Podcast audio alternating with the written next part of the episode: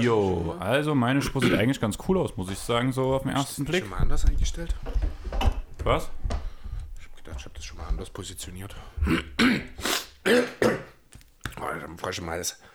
Hallo meine Freunde, hier sind wir wieder, euer Airball Podcast. Das kleine Soundbite am, am Anfang wollte ich euch nicht vorenthalten. Viele Grüße von Chris. Ja, ich konnte leider nichts dagegen tun. Andreas mischt dieses Mal ab. Ich kann es leider nicht verhindern. Was deine Geräusche, die du machst, oder dass es drin bleibt? Sowohl als auch. Wobei mit dem ersten Teil, dafür kannst du relativ wenig, aber für das Drinbleiben bist du verantwortlich.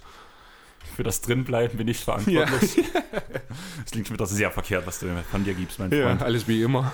Ja, wollen wir direkt starten oder hast du Lust, noch ein bisschen Smalltalk zu halten? Hast du uns was zu erzählen? Wie war deine Woche? Ah, ich hoffe, du bist befriedigt durch die Woche gekommen. Äh, ja, was soll ich dazu sagen? Ich bin auf jeden Fall sehr übermüdet durch die Woche gekommen. Ich hatte mal wieder Frühschicht und ich habe es mal wieder überhaupt nie vertragen. Ich habe die Nacht sage und schreibe zwölf Stunden geschlafen. Das habe ich seit Monaten nicht mehr geschafft. Ich habe es auch nie geplant. Ich bin auch ohne Wecker heute aufgestanden. Und ja, also ich fühle mich fitter als die ganze Woche auf jeden Fall. Ja, das ist schon mal positiv. Meine Woche war soweit ganz okay. Hat ja eine kurze Woche. Meine Kurzarbeit ging ja bis Montag. Ja. Hab deswegen viel Basketball geschaut. Da haben wir ja schon drüber geredet, dass ich wahrscheinlich von dem aktuellen Geschehen mehr weiß als du. Definitiv. Ich habe fast gar nichts geschaut die Woche. Ich war überhaupt nicht auf der Höhe. Aber bis auf so ein paar Themen, so richtig aktuell ist. Ich finde gerade, die NBA wird gerade langsam langweilig. Wir, wir kommen in die Phase der Saison so, das ist ja auch in einer großen Saison, sage ich mal so, die Phase dann von Mitte, Ende Januar bis zum Ostergeben, das sind ja so für gewöhnlich, das ist ja die saure Gurkenzeit. Andererseits ist das auch eigentlich die Zeit, wo dann jetzt die Trade-Gerüchte nochmal aufkommen. Müssen wir schauen, was da noch sich entwickelt. Aber ja, du hast recht, so ein bisschen die Storylines fehlen schon irgendwie, finde ich. Also ich habe jetzt nicht so richtig gefunden diese Woche, wo ich sage, also bis auf das eine, was wir dann machen natürlich, äh, wo ich sage, da will ich unbedingt drüber reden. naja, über was man halt reden könnte, wäre noch Biel, aber ich glaube, da ist noch ein Stück zu zeitig.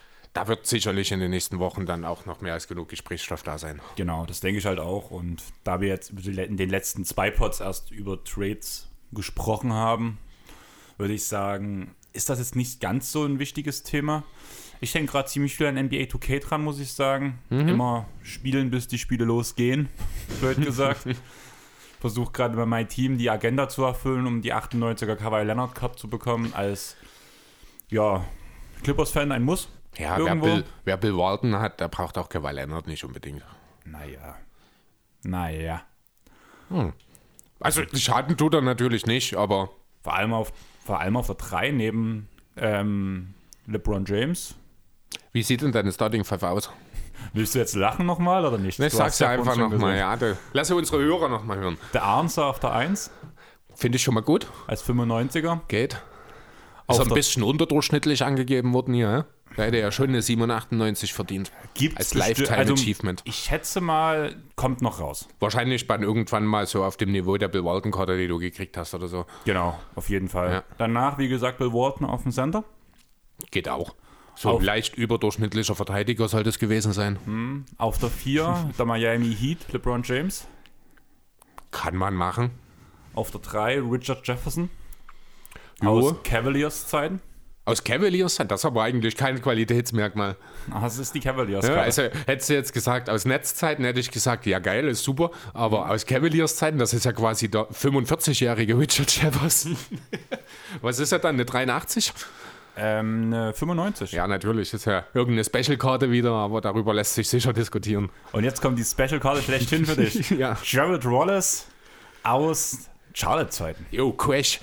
Ich habe vorhin schon kurz drüber geredet, bevor wir die Aufnahme gestartet haben. Ich habe ja Gerald Wallace eine Zeit lang echt gern gesehen damals. Quash als Spitzname sagt ja schon alles aus, war so ein absolut verrückter Typ.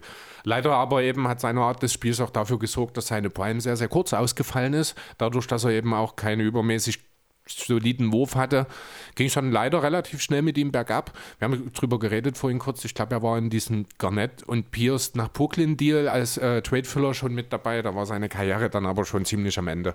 Eigentlich schade. Ich habe ihn damals in seiner besten Zeit wirklich gerne mal gesehen. Wollen wir den Rest der Rotation auch noch schnell durchgehen, dass wir es komplett haben, Wenn du es im Kopf so. hast, nur zu. Ähm, auf, als Sixth Man, Bam Adebayo. Geht. 94er Karte, von daher nicht so schlecht. Ja.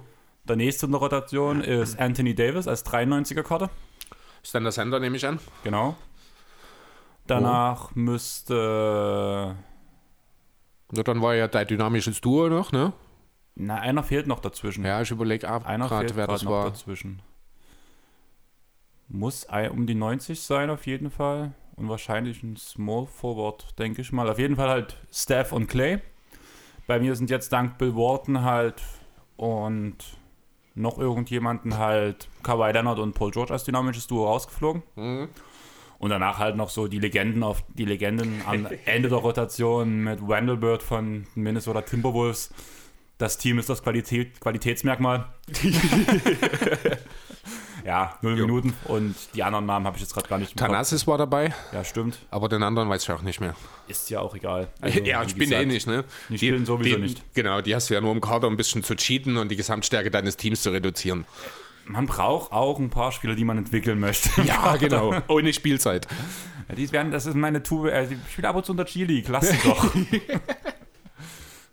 Tatsächlich habe ich jetzt vor kurzem in einem, einem Unlimited-Game, ein, weil ich eine Mission hatte und ich hatte keinen anderen Spieler aus diesem, ah, nee, keinen anderen Small Forward von nix.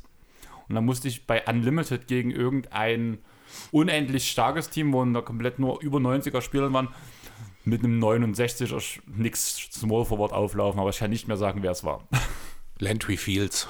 Nein. Schade. War, keine Ahnung, es war auf jeden Fall eine Heat-Check-Karte. Okay. Also, Also muss es ja irgendein Scorer gewesen sein, wahrscheinlich. Ja, es sind die Heat-Check-Karten orientieren sich ja an der aktuellen Leistung so ein bisschen. Achso, es war ein aktueller Nix-Spieler. Ja, Okay. Ja, Der ist Name auch sagte kein mir. Qualitätsmerkmal. ja. Ich gucke direkt mal rein, wer das gewesen sein könnte. Jetzt bin ich nämlich neugierig. Ich habe gar keinen, ich habe den einmal eingesetzt. Ich kann nicht mal einen Namen, irgendwas, glaub, mit Ja, mal sehen. Der Name hat mich an Paul von hier Minnesota erinnert. Achso, ähm, Small Forward hast du gesagt. ja, Kevin Knox, Reggie Bullock, Ignas Prastaikis, nein. RJ Barrett, Austin River. Also das sind die Small Forwards laut BKF. Ich bin jetzt schon bei den Shooting Guards quasi. Äh, Barrett, Rivers, Alec Burks, Theo Pinson ist ein Two-Way-Spieler. Das sind die, der Rest sind Point Guards. Meinst du vielleicht Jared Harper? Nee, der ist zu klein, der kann auch kein Flügel spielen. Hm, Ist auch egal. Wüsste ich jetzt wirklich nicht, wer es gewesen sein soll. Vielleicht bin ich auch wirklich beim falschen Team. Vielleicht war es ein Bucks-Spieler. Ich habe gerade Ja, keine Ahnung. okay. Ab und zu ist, ich war der Meinung, es war ein Nix-Spieler, aber Nix war ja die Mission, die ich vor uns hatte, war, Ja, wo genau. du da warst. Vielleicht, deswegen bin ich vielleicht gerade ein bisschen verkehrt. Mit Slam Dunk Champion Neiman Schampert. Ja. Da hast du geguckt, hä? Das habe ich echt nicht erwartet, dass der kommt, allerdings. Vor allem erstmal schön um den Bauch drum rumgegeben, Ja. dann mit der Hand, an, Hand abzuschließen. So ist Chambord auch im Real Life. Genau, noch immer. noch immer. Wo spielt Chambord derzeit? Ist er noch bei den Kings? Ich habe mir gerade dieselbe Frage. Ich weiß, da war zuletzt äh, irgendwann mal in Sacramento. Jetzt aktuell, lass mich kurz nachschauen, ist er nirgendwo. Letzte Saison war er in Poklin. Scheint jetzt aktuell kein Team zu haben. Okay. Wollen wir langsam in die Vollen gehen, Chris? Na los. Also für euch nochmal, Chris hat ein großes Thema vorbereitet. Ich habe ein Entweder-Oder vorbereitet. Und ich würde sagen, wie immer, schnelles Antworten Okay. deinerseits. Und danach nehmen wir uns nochmal die Aussagen auseinander. Oh, machen wir mal Ton noch aus, hä? Vom Handy. Brauche ich einen Stift? kennen wir ja. Ich würde mir das mitschreiben, Okay. würde ich sagen. Einfach, weil du sollst eh sowieso schnell antworten. So, fangen wir an. Am Anfang der Saison wurden zwei Spieler gegeneinander getradet. Sag mir entweder oder. Wall oder Westbrook. Wow. Momentan ist ein Spieler sehr krass im Trade-Gerüchte verstrickt. Unter anderem sind deine Sixers ein großer Interessent. Beal oder Simmons? Oh. Puh.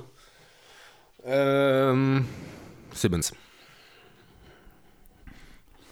Wir haben die letzte Zeit schon drüber geredet. Mittlerweile ist das All-Star-Voting losgegangen. Soll es aus deiner Sicht ein angepasstes, den Umständen entsprechendes an Corona Oster-Weekend geben? Ja oder nein? Ähm. Ja. Wer passt besser in die NBA? Zipser oder Wagner? Puh. Oh Gott. Schnelle Antwort. Ja, ja, ja ich gehe mit Wagner. Aber mit, mit, mit sehr viel Bauchschmerzen, muss ich sagen. Lieber ein defensiv starker Guard mit Dreier oder ein Playmaking Big? 3D God. Mittlerweile reden relativ viele Leute über den MIP Award. Da ist Wood ein ganz großer Frontrunner. Allerdings, so sneaky finde ich, ist Brown auch dahinter. Wer wird MIP? Jeremy Grant. Wood oder Äh, dann klar Wood. Also auch so wahrscheinlich klar Wood. Aber ich fand, ich habe jetzt eigentlich äh, anstelle von Brown mit Jeremy Grant gerechnet. Ja, wir reden dann später drüber. Okay. Ähm, gehen wir in die Prime. CP3 oder der Answer? Oh Gott. Ich möchte die Frage nicht beantworten, aber ich gehe mit Iverson. Aber das ist sehr, sehr subjektiv. Gehen wir zu den jungen Talenten, die demnächst in die Liga kommen sollen. Bronny James oder Chris Paul Jr.? Äh, Bonnie. Lars wird sich freuen. Charlotte oder Pels? Als Franchise oder als Kader aktuell? Allgemein dein, deine aktuelle Sicht auf die Dinge. Pels. Die zwei Top-Rookies im letzten Jahr, Zion oder Ja? Tja. Und damit hast du eigentlich die zehn Fragen schon durch. Allerdings hat diese Zion-Ja-Frage eine andere Frage so ein bisschen abgelöst, aber eigentlich finde ich es trotzdem interessant, weil ich heute auch relativ viel davon im Jeden Tag NBA-Pod gehört habe. Sabonis oder Turner? Sabonis. Gut, wollen wir weiterreden? Fangen wir ganz oben an, oder? War Wall oder Westbrook Wall war das oder erste, Westbrook? ne? Ähm, ja, der aktuelle Saisonverlauf sagt eigentlich schon alles darüber aus. Ähm, ob man, man kann durchaus diskutieren, also mich würde wirklich sehr, sehr interessieren, wie das Ganze ausgeht, wenn die mal One-on-One spielen würden. Ne, Wall ist ein besserer Verteidiger, würde ich behaupten wollen. Dafür ist Westbrook halt die ultimative Dampframme. Wenn er zum Korb gehen will, dann kommt er zum Korb. Da ist es egal, ob John Wall dort steht. Und tut ineffizient abschließen. Nee, das, Problem, Jahr. das Problem ist, dass er nicht zum Korb geht dieses Jahr. Er macht halt, er hat halt viel mehr Liebe für den Midranger jetzt, noch mehr, als es in den letzten Jahren so war. Ich glaube, da ist halt auch viel mittlerweile. Er ist jetzt mittlerweile 30, 31, ist vielleicht auch nicht mehr bei 100% seiner körperlichen Voraussetzungen, wie das vielleicht noch bevor die Verletzungsthematiken bei ihm anfingen, sage ich mal. Also er hat die Athletik wohl nicht mehr ganz so, auch wenn es die Explosivität im ersten Schritt noch da ist. Vielleicht ist es auch eine Einstellungssache, da traut sich nicht, ich weiß es nicht. Er geht nicht mehr so viel zum Korb. Darunter leidet natürlich die Effizienz. Ein guter Schütze ist er noch nie gewesen. Man kann theoretisch dasselbe über Wall sagen. Andererseits muss ich sagen, dass Wall die, Voraus also die Erwartungen ganz klar übertroffen hat dieses Jahr. Also das sieht wirklich gut aus. Er ist natürlich nicht mehr der, der vor drei Jahren war, aber er ist relativ nah dran an dem, äh, oder beziehungsweise ist er deutlich über dem, was man eben erwartet hat. Für den Teamerfolg, denke ich, muss man auch nicht drüber reden, ist Wall der deutlich wertvollere für die Rockets aktuell, als es Westbrook für die Wizards ist. Da muss man einfach bloß auf die Bilanzen mit und ohne Westbrook bei den Wizards schauen, letzten Endes. Kannst Ähm, du dich erinnern, wo der Deal war, dass wir beide unterschiedliche Meinungen haben, hatten, wer diesen Deal gewonnen hat? Ähm, ja, können wir. Das lag, also muss ich sagen, hatte ich dann, gebe ich dir recht, sofern war ich ein bisschen auf dem falschen Dampf. Ja, was heißt auf dem falschen Dampfer? Man wusste halt bei Wall nicht wirklich, was man bekommen würde. Bei Westbrook wusste man mehr oder weniger, was man kriegt, dass es im Endeffekt jetzt doch nicht das ist, was es ist. Ja, aber ich bin der Meinung, zum Beispiel, ich habe von vornherein gesagt, dass Westbrook dort nicht hinpasst und danach auch vieles schief gehen wird, was vielleicht ein Guard, der nicht so balldominant ist, besser gemacht hätte. Außerdem hat Houston den First-Round-Pick dazu bekommen. Das mag sein, das ist schon richtig. Letzt, jetzt rückwirkend betrachtet sind die Rockets klar der Gewinner dieses Deals. Das steht außer Frage. Aber ich war ja nun nicht der Einzige, der so argumentiert hat. Wir hatten ja die Power Ranking-Folge mit Jonathan damals gemacht. Der hat es ja auch gesagt, mit Westbrook sind, ich glaube, er hatte fünf Siege mehr in der Regular Season prognostiziert. Das ist der Bereich, den ich auch erwartet hatte, weil eben Westbrook auch ein Regular Season Guy ist eigentlich. Aber ja, scheinbar haben wir uns da getäuscht. Die Wizards sind, sehen richtig schlecht aus, wenn er mitspielt. Und ja, deswegen ganz klar John Wall hier an der Stelle. Man muss halt wirklich sagen, Westbrook ist ja eine der umstrittensten Persönlichkeiten im NBA-Basketball, muss man ja sagen, unter den Fans vor allem. Ich glaube, ganz, ganz wenige Spieler spalten die Leute mehr, oder? Ja, Also da fällt mir jetzt tatsächlich nicht unbedingt allzu viele ein. James Harden vielleicht noch. Aber eben auch auf nochmal einem anderen Niveau, ne? Das macht die Sache dann nochmal ein bisschen anders. Aber ja, nee, stimmt schon. Also so ein richtig jemand, der spaltet, fällt mir jetzt, die, also die Fangemeinde natürlich, hab ich jetzt, man könnte über Kyrie diskutieren, das hat aber weniger sportliche Gründe natürlich. Aber so rein sportlich ist keiner so wie Westbrook, was Ja. das angeht, das stimmt. Ja, also geht mir halt ganz genauso, denn wir haben schon drüber geredet. Dazu ist ja nun Westbrook auch schon einige Spiele ausgefallen. Ja. Da spricht es auch nicht dafür, dass in dieser Zeit eine bessere Bilanz gespielt wurde als ohne Westbrook, äh, als mit Westbrook. ja, genau, das habe ich gemeint. Allgemein Biel momentan kann ihm echt leid tun, der Junge. Ja, irre. Deswegen habe ich ihn zum All-Star gemacht. Du nicht. Ja, trotzdem. Also wir haben Also- ja drüber geredet, über die unsere All-Star-Card, da können wir ja später auch nochmal kurz reden. Klar. Klar ist bei, zumindest bei mir ein bisschen Fanbrille mit dabei. Bei dir, glaube ich, eher nicht, wenn ich mich nicht ganz täusche. Ähm, na, also ich habe zwei äh, sehr subjektive Picks gemacht, aber keine Sixers-Picks in dem Fall. Also als Sixer habe ich nur einen Beat dabei, der ist völlig indiskutabel, der gehört da rein. Habe ich ja auch drin. Genau. Ja, aber da reden wir später Ja, drüber. machen wir dann, genau. Äh, wollen wir zum nächsten Punkt kommen? Wenn wir sowieso gerade bei den Sixers sind, Simmons oder Beal? Jo, ich habe Simmons gesagt, ne? Ja. Ich bleibe da auch dabei, das liegt einfach daran, wenn man die Sixers momentan sich ansieht. Gibt es eine klare Konstante, die man nennen muss. Das ist, also Konstante ist das falsche Wort, aber es ist eine Sache, die ganz deutlich auffällt. Ist Embiid dabei, sind die Sixers ja vielleicht wirklich momentan das beste Team der Liga. Hat man jetzt auch diese Nacht gesehen? Ich habe es nicht gesehen, weil ich habe ja jede Menge geschlafen, aber ich habe direkt das erste in meiner Benachrichtigung heute früh auf dem Handy waren, äh, ja, was, Smooth 38 Punkte aus 17 Field Goal Versuchen oder sowas für Embiid. War, ja, nochmal im Vergleich zu seinen bisherigen Leistungen nochmal eine Stufe weiter oben, aber er ist ganz klar auf MVPs äh, Niveau momentan in dieser Saison. Wenn er fit bleibt, finde ich, ist Simmons eine perfekte Ergänzung dazu als Facilitator. Er muss eben in diesem Team und das ist halt das, was vielen so ein bisschen abgeht. Also gerade, ich sag's fast jede Woche mittlerweile, diese Sixers Nations Gruppe, da geht es nur noch um Punkte. Ne, wenn Ben Simmons ein Triple-Double mit 12, 12 und 12 auflegt, die Sixers mit 20 gewinnen, dann muss Ben Simmons weggetradet werden, weil er keine 20 Punkte gemacht hat. Das ist so der Konsens, der in dieser Gruppe äh, Einzug gehalten hat. Das sehe ich halt ganz anders. Er muss in diesem Team nicht scoren. Du hast Embiid, du hast äh, Harris, der eine fantastische Saison spielt, den ich über alles liebe momentan. Du hast Curry, Milton, Maxi, du hast Queen als jede Menge Shooter, die perfekt sind für Simmons. Simmons ist der Spieler der Liga, der prozentual die meisten Dreier vorbereitet. Ähm, also es passt einfach perfekt in dieses Team. Die Defense ist über jeden Zweifel erhaben. Dieses Loch möchte ich mir nicht aufmachen in den Playoffs. Meinen besten Verteidiger, der nicht auf der Senderposition spielt, abzugeben. Deswegen hier, auch wenn Biel wahrscheinlich 35 Punkte oder von mir aus dann auch nur noch 28 Punkte für die Sixers beisteuert, ähm, ist mir das die Sache nicht wert, denn dann spielen wir in den Playoffs irgendwann mal gegen die Nets wahrscheinlich 180 zu 178 oder so. Das wäre zwar schön, aber das ist nichts, was ich will. Ja, was man auch nicht sehen will, muss man dazu Genau. sagen. Ähm, stimme ich dir eigentlich voll und ganz zu, zumal kommt bei mir der Punkt, Biel ist gerade das Nonplusultra in seinem Team, kann man ja wirklich so sagen. Sprich, egal wo er hingeht und wenn es zu den OKC Thunder wäre, sein Punkteschnitt würde definitiv runtergehen. Richtig. Während ich bei Simmons sehe, der die Abwehr extrem stabilisiert in Philly, dass er bei Weitem noch nicht auf seinem offensiven Maximum ist und er noch ein Stück weiter klettern wird im Laufe der Saison. Wenn er das will. Also da habe ich ehrlich so meine Zweifel. Das haben wir auch in den Spielen gesehen, wo ein Embiid daneben fehlt. Ihm, Simmons geht diese letzte Aggressivität ab.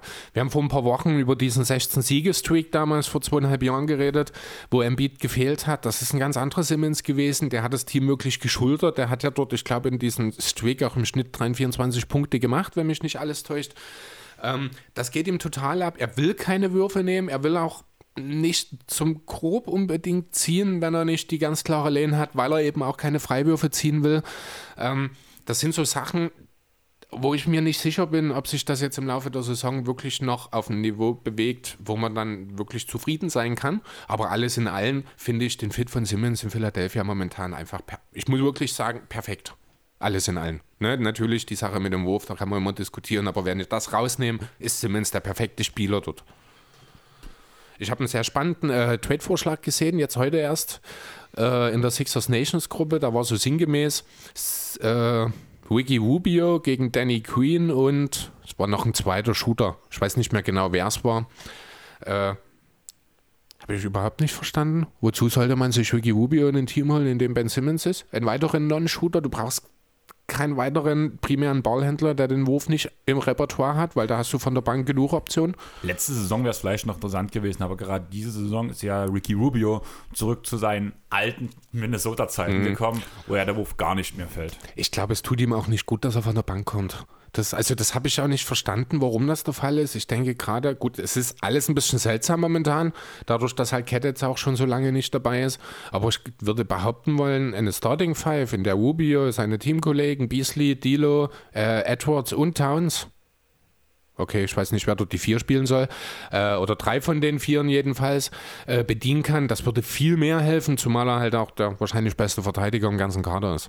Aber das ja, sind die Timberwolves, darüber will ich mir gar nicht so viele Gedanken machen, um ehrlich zu sein. Ich bin echt enttäuscht von den Timberwolves, muss ich sagen. Ja. Also ich habe echt mehr erwartet. Klar, es fehlt die ganze Zeit Towns, mhm. aber im Großen und Ganzen, Edwards wird zum neuen Wiggins. Das finde ich sehr traurig. Phasenweise. Da sieht er manchmal, hat er halt wirklich so mal einen kleinen Stretch von ein paar Minuten. Das sieht er wirklich aus wie ein Number One Pick, aber dann kommen halt mal die nächsten 20 Minuten, sieht er dann halt wieder aus wie ein Bast. Es war meine Notfalllösung, dass einer von den Spielern, den ich mir zu kurz einen Kader reingeholt habe, einfach weil er halt gerade viele Punkte macht, mhm. nicht in dem Fantasy-Team Kader äh, Punkte brauchte. Ja. Ja, Fantasy. Ich habe dir gezeigt, die, wo die Injury-List zu finden ist. Ja, wieder was gelernt. Mit dem hättest du, mit deiner Injury-List hättest du vielleicht mich geschlagen damals. Wahrscheinlich. Ja, es hat ja nur wirklich nicht viel gewählt. Wäre natürlich die Frage, wen ich dafür reingenommen hätte. Ich werde mir das heute Nachmittag nochmal anschauen, denn ich habe zwei Spieler, die ich auf die Injury-List setzen kann, mit Jaron Jackson Jr. und Jimmy Butler. Und jeder, der sich ein bisschen mit deinem NBA auskennt, weiß, dass sie schon eine ganze Weile fehlen. Ja, ich habe das aber, ich, mir ist das nie. Ich bild mir ein, wir haben ja vor ein paar Jahren schon mal drüber geredet, weil ich kann mir nicht vorstellen, dass ich drei Jahre lang nie Doch. das Thema angesprochen habe. Es gab von Anfang an eine Injury List. Das, das, das gab, am Anfang habe ich das wahrscheinlich einfach nicht gewusst.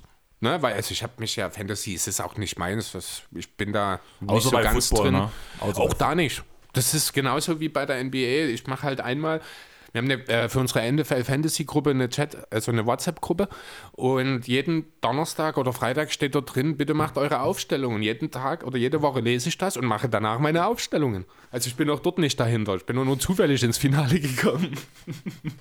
Ja, ich stehe gerade auch wieder sehr gut da diese Woche. Letzte Woche habe ich knapp gegen Dodo verloren. Mhm. Also es hat sich danach noch gedreht, wurde zu einem 5-4 seinerseits. Okay. Und jetzt tue ich gerade gegen die Falcons irgendwas. Also Platz 1 in der Liga liege ich gerade relativ gut vorne und habe noch mehr Spiele als das gegnerische Team. Okay. Und liege bei den Quoten eigentlich auch ganz gut vorn, muss ich sagen. Mhm. Ich spiele gerade gegen die Berlin Timberwolves und liege mit 4 zu 5 hinten. Wahrscheinlich, ja, wahrscheinlich sind die Kategorien, die ich führe, knapp und die, die ich hinten liege, deutlich. So war es bisher jede Woche. Ja, 28 zu 24 Steals, 72 zu 79 Free Quote. Auch die Field Goals sind nur anderthalb Prozent und beide haben noch neun bzw. zehn Spieler. Also ich sehe das auch noch deutlicher verlieren. Immer dein Optimismus, ja. das finde ich so schön an dir. Nennen wir es Realismus. Dann Realismus. Ein All-Star-Weekend angepasst. Wie muss es aussehen? Du hast ja gesagt. Ja, keine Ahnung. Also ich habe mich ja so innerlich eigentlich schon von dem All-Star-Weekend verabschiedet. Ich habe meinen Urlaub jetzt auch, äh, den ich immer im Februar so ein bisschen um die All-Star- und Super Bowl-Wochenenden lege, ein bisschen mehr auf den Super Bowl fokussiert dieses Jahr. Ich habe noch den Montag nach dem All-Star-Weekend frei, weil die, das ungeschriebene Gesetz in meinem Kopf, hast du einmal Montag frei, bleibt es dabei.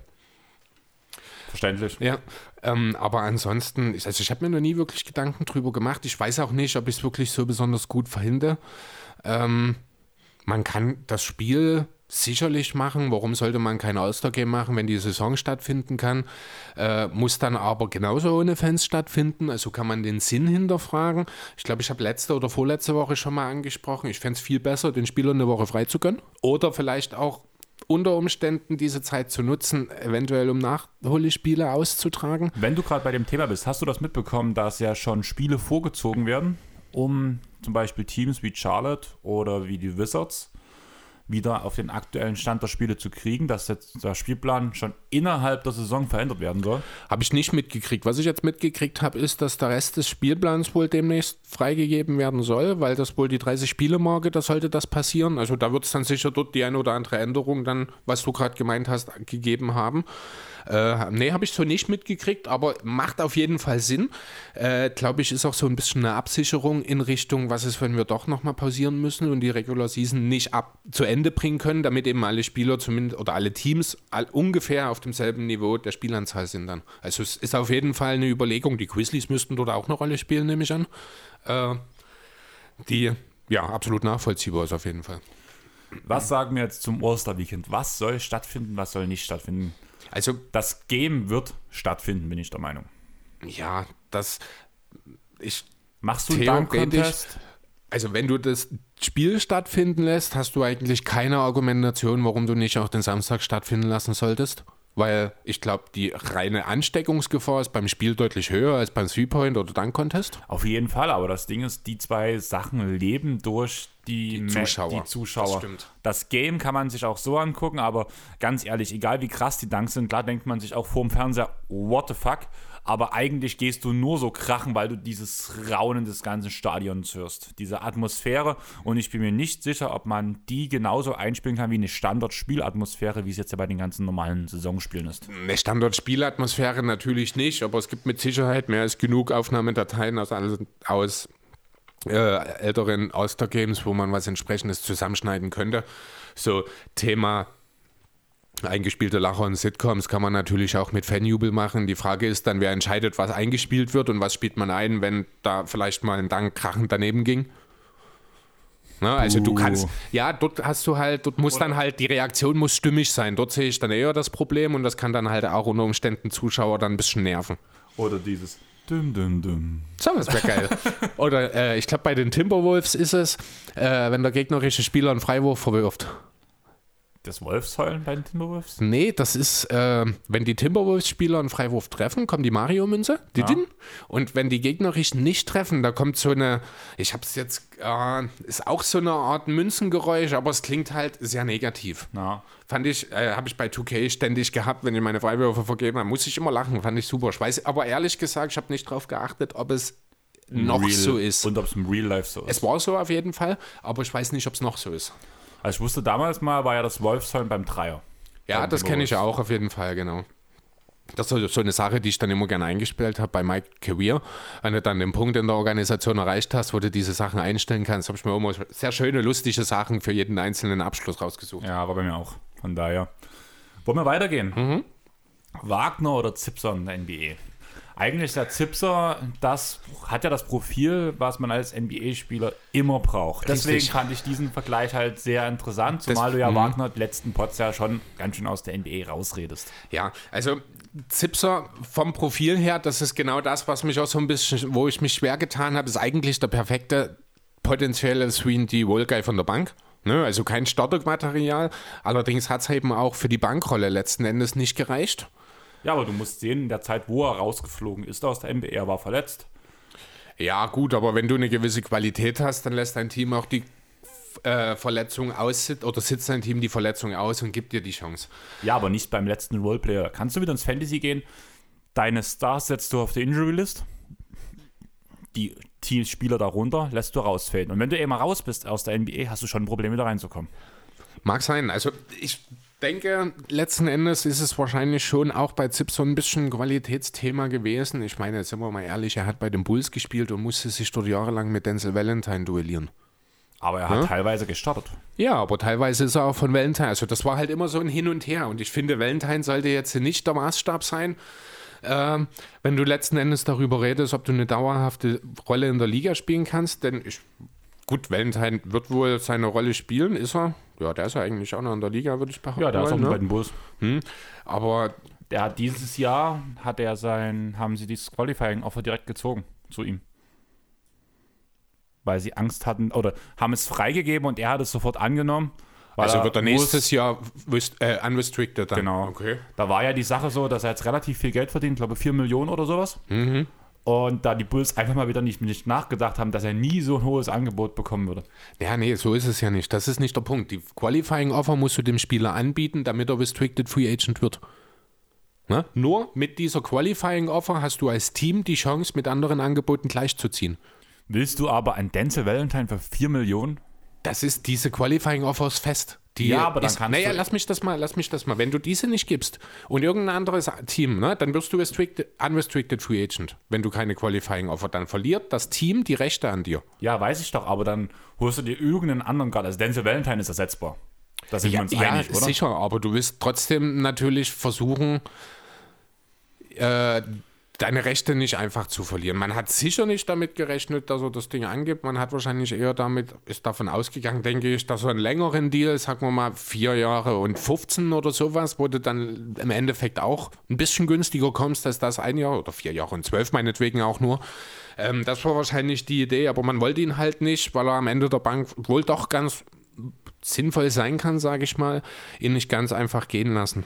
Dass eben er sich dann entschieden hat, dieses Qualifying Offer anzubieten. Das kann natürlich damit zusammenhängen, dass das Angebot, das die Bulls ihm sonst gemacht haben, ihm nicht gefallen hat oder dass sie ihm vielleicht auch keins gemacht haben. Das weiß ich nicht. Ja, angeblich hat, hat, haben die Bulls ihm kein Angebot gemacht, aber er ist auch gar nicht erst auf die Suche nach einem neuen Deal gegangen, sondern die Qualifying Offer kam Okay. und er hat sofort angenommen. Na dann, Tag ist sein, na, dann ist sein Plan einfach, dass er raus aus Chicago will. Bin ich mir relativ sicher und das ist der einfachste Weg so, weil nächstes Jahr kann er sich sein Team dann frei auswählen. Das hätte er nicht, wenn jetzt irgendwie noch ein Angebot reingekommen wäre außerhalb der Qualifying Offer, weil die wäre automatisch mehrjährig und hätte dann den Bulls entsprechend die Möglichkeiten gegeben. Oder es wäre, gut, hätte natürlich auch ein Deal von einem anderen Team, wo er hätte hingehen kommen, hingehen wollen, kommen können, aber das war ja offenbar auch nicht der Fall. Am liebsten würde ich dich jetzt fragen, ob du in welcher Franchise du Denzel Valentine siehst, aber eigentlich kann man das nicht vorhersehen. Keine Ahnung, es ist Wie du schon sagtest, kein Ende der Spieler, Bank. ja, das ist kein Spieler, der die Machtverhältnisse in der Liga irgendwie verändern wird. Ach so, ich dachte, er wird demnächst Finals MVP. Aber nur in Chicago. Jo, aber um auf die ursprüngliche Frage zurückzukommen, ich habe Wagner gesagt letzten Endes, weil er einfach die Chance noch hat, in der Liga sich zu etablieren, auch wenn ich nach wie vor meine Zweifel habe. Er steht jetzt auch immer noch bei sechs Spielen, das heißt, er kann jetzt nicht mehr so viel dazugekommen sein. Das lag wahrscheinlich daran. Wagner ist verletzt. Wagner ist verletzt? Der hatte, hab ich hier aber der nicht. war auf der, äh, der war Corona, hatte Corona gehabt. Mhm. Und danach, als er wiederkommen sollte, war er verletzt. Also ich habe hier bei BKWF zumindest jetzt keine verletzten Info. Also ist er vielleicht auch gerade wieder zurückgekommen, das kann natürlich sein. Dann müsste ich mein Fantasy mal überprüfen. Ja, er hat jetzt letzte Nacht gespielt gegen die Hawks, 10 Minuten. 10,5 um genau zu sein, hat 0 Punkte, 2 Turnover, einen Block, 4 Rebounds, aber keinen Wurf genommen. Ja, gut, wenigstens etwas. Jo, aber das ist dann halt, also plus minus sogar plus 5. Also er war positiv in den paar Minuten, in denen er gespielt hat, aber die Wizards haben halt mit 16 gegen Atlanta verloren. Gegen Atlanta kann man auch mal verlieren. Aber ja, ich sehe es ähnlich wie du, aber ich denke auch, dass Zipso noch eine Chance in der NBA bekommen könnte. Oh, nee, das glaube ich. Der Zug ist abgefahren. Ich glaube, der will auch gar nicht mehr. Der ist Das zufrieden. ist, mein, das ist mein Punkt, was ich sehe. Er will nicht. ja, ich gucke jetzt gerade mal. Ist er bei Alba? In Bayern. Ach nee, stimmt, na klar, der ist halt ein Bayern-Basketballer, Und stimmt. spielt überragend in Bayern. Das ist auch absolut zu Recht. Also ein gehobenes Bundesliga-Niveau ist das. Er ist 26, also die Möglichkeit wird durchaus Wann ist noch... Kleber in die NBA gekommen? War er da nicht auch 25 ungefähr? Oh, das weiß ich nicht genau, das kann sein. Weil Kleber ist ja relativ spät in die NBA gekommen, auch wegen Verletzungsproblemen damals, wo er gedraftet wurde. Kleber ist 92 geboren und seit 2000 äh, mit 25 in die Liga gekommen. Aber er ist halt dort in die Liga gekommen. Zipser hat halt schon drei Jahre in der Liga gespielt in seinen jungen Jahren und eben gezeigt, oder nee, nicht gezeigt, und wurde halt als, mal ganz blöd gesagt, zu leicht befunden. Ne? Natürlich kann so ein paar Jahre in Europa dann auch die eigene Qualität steigern und man sich vielleicht interessant machen nochmal. Ähm, Brett Wanamaker zum Beispiel hat es ja auch erst sehr spät in die Liga geschafft. Oder ja, du wirst dich noch Campazzo. an Milos Theodosic erinnern. Campazzo natürlich genauso. Ne? Sind aber alles andere Spielertypen, Ja. muss man dazu sagen. Es wird immer schwierig, je älter du wirst, finde ich, wenn du aus Europa in die NBA gehst, äh, weil deine Rolle automatisch viel, viel kleiner wird. Und das Kann ist eine Tibor Pleiss Sache. ein Lied von singen. Ja, genau, ne? Und das sind halt Sachen, die äh, wahrscheinlich umso schwieriger werden, je länger du eine gewisse Rolle in Europa schon gespielt hast. Deswegen sehe ich Zipser nicht unbedingt nochmal in der Liga, also in der NBA. Deswegen habe ich mich hier für Wagner entschieden. Aber ja, mein Take zu Wagner habe ich jetzt schon ein paar Mal gemacht. Den muss ich ganz schön strecken, um auch nächstes Jahr noch in der Liga zu sein. Ja, gebe ich dir recht. Kommen wir zum nächsten Punkt. Mhm. Defensiv starker Guard oder Playmaking Big. Ich hatte da so ein bisschen Clay Thompson oder Gary Harris versus Nikola Jokic im Kopf. Ist aber schon ein bisschen unfair, weil Nikola Jokic ist ein Star und Clay Ja, Thompson. aber so, ja, und- ich rede aber- von dem Spielprofil. Ja, ich weiß schon. Ne?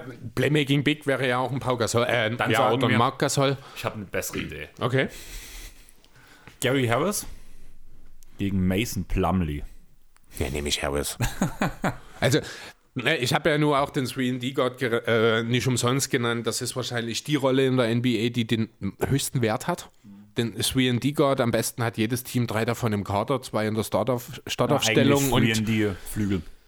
Der Flügel ist das eher das ja, Forward. okay. Also äh, das ist ja alles schw äh, schwammig. Schwammig. Ne? Also 2 und 3 ist ja mittlerweile mehr oder weniger eine Position. Äh, auch die 1 kann man dort mit reinnehmen, außer du hast halt dein Point Guard, wirklich den klassischen Point Guard, aber wenn du an die Lukas, LeBrons und Co. denkst, dann ist halt der Point Guard heutzutage nicht mehr unbedingt der, der von der 1 kommt. Dadurch kann man auch mal mit drei Flügelwings letzten Endes auf der, äh, in der Lineup spielen und das sieht wie ein normales Spiel aus, sag ich mal. Ähm, deswegen sehe ich dort den Punkt 3D einfach wichtiger. So ein Playmaking Big ist natürlich geil. Der hilft dir aber auch nur, wenn er wirklich das Niveau von einem Nikola Jokic oder von einem Marc Gasol hat, auf das neue, nächste Level. Ein Mason Plumlee ist auch ein Playmaking Big. Also in einem Deswegen habe ich das ne? gerade. Ja, und ich, das ist ja auch eine Fähigkeit, die ich sehr an ihm mag und weswegen ich gesagt habe, hätte ich mir ihn durchaus auf, auch auf auch trotz der großen defensiven Diskrepanzen, die er mitbringt, äh, hätte ich ihn mir durchaus in Denver weiter vorstellen können. Aber ja, letzten Endes hast du als Playmaking Big immer das Problem, dass du das Spiel nicht von der eigenen Hälfte aus startest, sondern dass der Ball erstmal zu dir muss, um deine Fähigkeiten zu bringen. Das WND Guard oder Wing von mir aus, der hat halt ganz genau seine Rolle. Der weiß, wo er stehen muss, der muss cutten, der macht nicht viel mit dem Ball und im Idealfall checkt er noch den besten Verteidiger deines Gegners, äh, den besten Angriffsflügelspieler deines Gegners und damit ist der Wert des 3D-Wings deutlich höher als ein Playmaking Big. Außer halt, es ist Nikola Jokic. Gebe ich dir vollkommen recht. Im Idealfall macht dein Free D Guard auch ohne Tripling seine Punkte, siehe Clay Thompson. Genau. Deswegen fand ich diesen Vergleich eigentlich sehr gut in dem Punkt. Wobei Clay Thompson halt die Ausnahmeerscheinung unter den 3D-Wings ist, ne? das muss man auch dazu sagen. Ja, aber gerade weil du von sagtest, ich finde, dass du es ein bisschen unfair gegenüber Nikola Jokic findest. Also, ja, Jokic ist ein Star, aber Clay Thompson für mich auch. Und wo wir damals über die besten Shooting Guards geredet haben, haben wir ja dieses große Fass aufgemacht. Was ist nun Clay Thompson? Ist er ein Star? Ist er kein Star? Und wir haben ihn zumindest vor einigen Stars eingeordnet. Aber das hatte wahrscheinlich, also eins zu eins, also ich muss ganz ehrlich sagen, für mich ist Clay Thompson kein Star.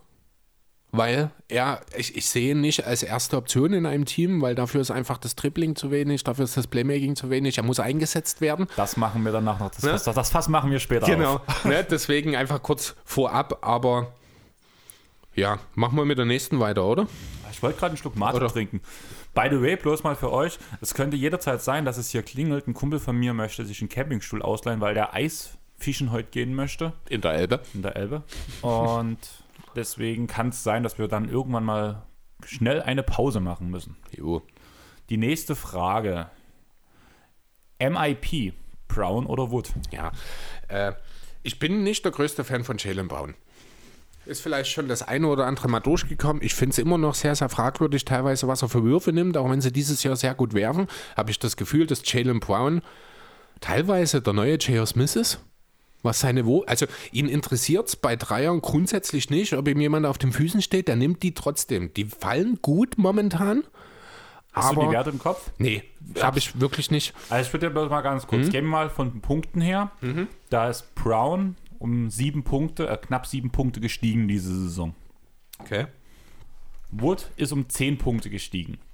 Brown steht jetzt bei 27,1 und Wood bei 23,4 Punkten. Deswegen sehe ich diesen 7-Punkte-Sprung höher an, weil auf 27 hochzukommen schon ein riesen Step ist. Dazu wirft er als Guard aus dem Feld 52%. Abnormal. Ja, 44% Dreier bei sechs Versuchen. Ich hab's mir jetzt mit aufgemacht. Wood bloß 53,7 als Big wirft, als Center wirft. Das sind halt so Punkte, wo ich mir halt sage, wenn ich das vergleiche, Freiwurfquote bei Wood 68,9 Prozent. 77,4 von Brown. Ich kann den Punkt durchaus verstehen. Ich finde halt, Wood, äh, Brown geht unter in der ganzen MIP-Diskussion, finde ich derzeit Hat, gerade. schon so ein bisschen, das stimmt, weil halt es immer schwierig ist, jemanden, der eigentlich schon All-Star sein sollte, es aber noch nicht ist. Äh, ich habe ihn jetzt auch dieses Jahr nicht gewählt, das ist aber, hat was Persönliches, ist das irgendwie. Ich mag den einfach nicht besonders. Äh, Ja, das ist wie ich James Harden nicht. ja, so ungefähr wahrscheinlich, genau. Weil, aber es ist wahrscheinlich auch einfach, wenn du auf dem Niveau bist, schwieriger nochmal einen Most Improved Player abzustauben. Wie viele haben denn das geschafft? Normalerweise ist es so, du wirst Improved Player, Most Improved Player und danach wirst du Abo All-Star. Da denke ich an Paul George zum Beispiel, dem das so gegangen ist. Ähm, bei Brown wäre jetzt der Weg so ein bisschen ein anderer. Andererseits ist er noch kein All-Star. Wird es mit an Sicherheit grenzender Wahrscheinlichkeit dieses Jahr werden. Ähm, aber By the way, ähm, Brown geht auch eine Minute, in Anführungsstrichen, weniger als Wood. Bloß mal so. ja, geht auch eine Minute weniger als letztes Jahr. Ja. Ne? Also das sind schon alles wirklich gute Zahlen. Hat deutlich sein Volumen hoch. Wenn ich jetzt auf die Usage-Rate schaue, denke ich mir, wahrscheinlich ist das auch ein deutlicher Sprung nach oben. Warte, Advanced Usage, wo ist er? Na, wo ist er denn? Hier. Ja, genau, von 24 auf 31,5. Also das ist eine Superstar Usage Rate mittlerweile. Liegt aber auch viel daran, dass einfach Kemba gefehlt hat dass äh, Tatum jetzt aktuell fehlt oder gefehlt hat. Also ich denke, da wird sich bis zum Ende der Saison auch noch eine gewisse Regression einstellen. Äh, wird trotzdem noch eine Verbesserung im Vergleich zum Vorjahr sein, aber nicht mehr ganz so deutlich, wie sie jetzt aktuell dasteht. Und ja, Christian Wood, ich hab, kam übrigens diese Woche in den Sinn, ich war echt froh, dass wir beide uns gegen Christian Wood als Most Improved Player entschieden haben, weil er ist schon der klare Frontrunner, würde ich behaupten wollen. Ja, aber mit OG bin ich nun so ein bisschen ganz schön Du hinterher. hast es ganz schön abgeschissen mit deiner, das stimmt allerdings. Da war ja sogar mein Underdog momentan besser mit, mit Chris Boucher. Ja.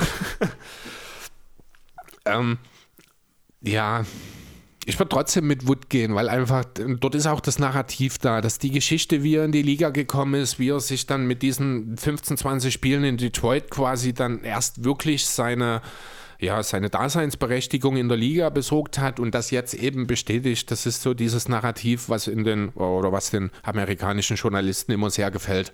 Deswegen bin ich mir doch relativ sicher, dass Brown am Ende ja vielleicht in den Top 3 bei dem Most Improved landen wird. Aber ich sehe da auch einen Jeremy Grant momentan äh, auch noch vor ihm, muss ich sagen. Und das hat ja keiner erwartet. Ja. Also, so ein bisschen schon. Ja, nicht so. So krass nicht, aber Ja. ich hatte mir ja nicht umsonst in, mein, in zwei meiner Fantasy-Teams auch reingeholt, weil ich schon erwartet habe, dass er einen großen Input ins Spiel bringt. Ähm, nächste Frage. Das war, glaube ich, die, wo was dir am meisten wehgetan hat, würde ich sagen. Das war Iverson gegen Paul, ne? Genau. Ja.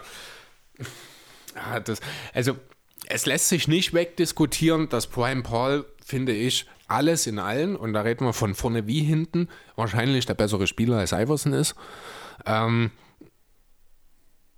ja, und im Grunde ist damit auch schon alles gesagt. Ich liebe Chris Paul, aber ich kann mich nicht gegen Allen Iverson entscheiden in so einer Situation. Dachte das, ich mir geht, schon. das geht einfach nicht. Und genau deswegen habe ich die Frage gestellt. ich mir. Man muss ein bisschen Schmerz fühlen. ja. Und von daher. Was, Also- mich, was mich interessieren würde, auch wenn es wahrscheinlich nie wirklich jemand beantworten könnte, wie würde Allen Iverson in der heutigen Liga gesehen werden? Also, was würde Allen Iverson für ein Spieler sein, wenn er 2018 in die Liga gekommen wäre? Das ist wirklich so eine Sache, die würde mich wirklich brennend interessieren. Soll ich einen ganz dummen Vergleich bringen? So ein bisschen, so zumindest von der Offense her? Wer kommt denn jetzt? J.R. Smith. Oh, nee, das passt. Also, das, du musst schon wenigstens jemanden bringen, der eine ähnliche Rolle JR, spielt. JR in seiner Prime. Das Ding ist ist, trotzdem kein Star gewesen. nein, na, das Ding ist, dass Iverson wird gefühlt die Lillard-Dreier nehmen. Oder die Stephen Curry- Curry-Dreier. Nee, War- also vielleicht habe ich mich falsch ausgedrückt. Also ich meine wirklich den Iverson, wie er damals gespielt hat. Ach so, okay, Ne? gut. Das, ich ja, das habe ich ein angepasster Iverson an die Zeit, wäre ein Superstar, müssen wir nicht drüber reden. Wenn Iverson mit einem Wurf in die Liga kommt, dann schießt er alles kurz und klein. Na, mir geht es wirklich darum, der Allen Iverson, der 2001 MVP geworden ist, von mir aus genau dieser, wie würde der in dieser Saison aussehen? okay. Ich habe das jetzt halt gerade so Mhm. aufgefasst, nicht mit dem angepassten, mit dem Skillset, was er hat, Ja. jetzt in die NBA gesetzt, Genau. bin ich der Meinung, würde er versuchen, die Lillard Dreier zu nehmen und mega nicht ineffizient treffen. Deswegen dieser J.R. Smith-Vergleich im Mhm. Sinne von, ich nehme dumme Würfe. Wobei Weil- aber halt JR immer eine gute Quote letzten Endes doch hatte, ne? Das muss, darf man nicht unterschätzen. Ja, aber JR ist auch ein Stück größer nochmal als AI. Ja, das stimmt. Und das macht danach bei AI vieles kaputt, danach in der heutigen NBA, auch mit der heutigen Verteidigung. Mhm. Und ja, er würde auch viel zum Korb, zum Korb cutten, das hat JR auch gemacht, vor allem Nix-Zeiten. Ja, vor allem würde er wahrscheinlich fast jeden Spieler in aller Regelmäßigkeit auf den Boden setzen. Also das ist wirklich so eine Sache. Also am Ball gibt es vielleicht drei Spieler aktuell in der Liga, die besser sind als er. Kyrie, Kyrie, Steph. Lillard? Eher nein, oder? Nee, also das sind tatsächlich wahrscheinlich vielleicht auch wirklich nur die zwei, was das reine Handling, Ballhandling, Crossover und äh, Spin Moves etc. angeht. Ähm, Fällt mir Kemba Chris- vielleicht. Chris Paul. Ja, stimmt. Wobei Chris Paul äh, sieht halt nie so wirklich spektakulär aus, aber was der Kerl drauf hat, ist er eigentlich auch vom anderen Stern, das stimmt. Er hat halt, finde ich, diesen, mal blöde gesagt, wie man es bei Luka Doncic auch sagt, mit dem 1-1. Es sieht langsam aus, aber es ist so überlegt, dass es funktioniert. Ja, und und- teilweise besser als bei den meisten anderen. Ja, das stimmt. Da, also Chris Paul wäre noch so ein Typ, das stimmt, da kann man vielleicht noch mitgehen. Aber ja, dann hört es halt wirklich schon relativ schnell auf. In Zukunft vielleicht mal Lamello. Möglich. Jo. Jamal Crawford hätte man nennen können. Ja, den gibt es ja nun auch nicht mehr. Hat er offiziell seine Karriere beendet? Soweit ich weiß nicht, ist er nicht in einem G-League-Kader Das kann sein, ja, Also stimmt. sind ja Lance Stevenson und, und Beasley sind im G-League, in der G-League ja, unterwegs. stimmt. Das, ja, also ich glaube, Crawford habe ich da auch mal gelesen. Genau. Das kann sein, ja. Ähm, weiter. Hm?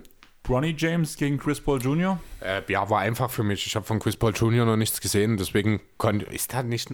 Das ist auch noch gar nicht so alt, oder? Der ist zwei Jahre jünger als Bronny. Aber ich Okay. folge ich folg seinem Instagram-Account, weil so, halt okay. alte Liebe und sowas zu Chris Paul. Und der hatte ja nun auch viel zu Clippers-Zeiten. Chris Paul Jr. auf dem Schoß und immer dann so ein paar, gab es ja auch ein paar schöne Stories mit dem Blake Face und sowas. Ja. Ganz ehrlich, guckt mal auf YouTube, gebt mal ein Chris Paul Jr. Blake Face. Das ist so genial, diese, diese Situation. Kennst du das Video? Nee, ich glaube nicht. Da sitzt halt Chris Paul äh, Jr. auf dem Schoß seine, seines Vaters Aha. bei der Pressekonferenz und da wird, halt- tut halt Chris Paul, wie er halt ist, eine komplette Spielszene bis ins Detail analysieren, was er realisiert, was er checkt. Und der Kleine guckt immer bloß seinen Papa so an und sowas. Und dann irgendein Kommentator sagt halt so, ja, und dein Sohn so, ja, ist halt ein guter, ein guter Kumpel von Blake und sowas. Und danach guckt der Kleine so in die Kamera. Chris Paul fängt an zu grinsen. Chris, do the Blakeface. Und er guckt so böse nach unten und tut so die Augenbrauen nach oben ziehen. Guckt Blake so am Anfang an. Und, dann, Guck's mir gerade an. Ich habe einen Ton ausgemacht. Ja, ich habe es gerade gesehen. und danach sagt Blake nochmal, do it in the camera. Ja, Und genau. danach guckt er nochmal genau so in die Kamera, do the Blakeface. ja, herrlich. Cooler Typ, der kleine Mann. Ja, und da gibt es halt auch ganz viele Videos, zum Beispiel auch, wo er fünf war, da war er beim All-Star-Game dabei, wo er mit Kobe zusammen gespielt hat, wo Kobe mit dem Kleinen trainiert hat, Ja. während der Halbzeitpause und sowas. Und da gab es halt schon viele Videos und auch in dem Alter fand ich es schon cool, wie er so, also so diese Art halt, wie, er, wie, der Ball, wie der Ball fixiert war halt so. Okay. Das war schon cool mit fünf, sage ich mal. Das ist dann halt schon abnormal und seitdem folge ich ihm halt auch, wo er dann auch irgendwann als Teenager sein halt äh, Instagram-Account Insta-Account. Hm. und es ist schon krass, was der spielt. Und das ist halt ähnlich. Da muss ich auch wieder diese. Ja, über Kobe haben wir auch noch gar nicht geredet. Das hat sich ja nun auch gejährt. Ja. Ich würde auch sagen, wir haben es nochmal in der Story gepostet, unsere Memories-Folge zu Kobe. Guck, hört dort auf jeden Fall mal rein. Und sonst wollte ich gar nicht so weit drauf eingehen, aber da sehe ich halt ganz, ganz viele Parallelen. Kobe, Chris Paul im, mit seinen Kindern, so wie der Umgang damit und sowas. So wie halt Gigi immer am Feld sitzt, sitzt, sitzt, sitzt halt Chris Paul Jr. auch immer am Feld. Und das ist halt so cool. Und so diese Art, wie die miteinander umgegangen sind, die waren ja auch gute Freunde, Kobe und, und CP3 Ja. man merkt halt dieses Miteinander und das finde ich halt so schön und deswegen, also ich bin mir auch ziemlich sicher, einfach aufgrund auch des Namens, dass Chris Paul Jr. auf jeden Fall in der NBA zu sehen sein wird. Jo. Und ich sage jetzt den Tag, wenn das passiert, hole ich mir ein Trikot. Okay. Dann habe ich vom Papa und vom Sohn Das ist natürlich cool, ja. Jo, aber wie gesagt, also ich habe von Chris Paul Jr. das eine oder andere vielleicht mal gesehen, aber nichts, was basketballerisch irgendwie eine Prägnanz hatte. Deswegen hier Bronny einfach aufgrund der Präsenz. Genau.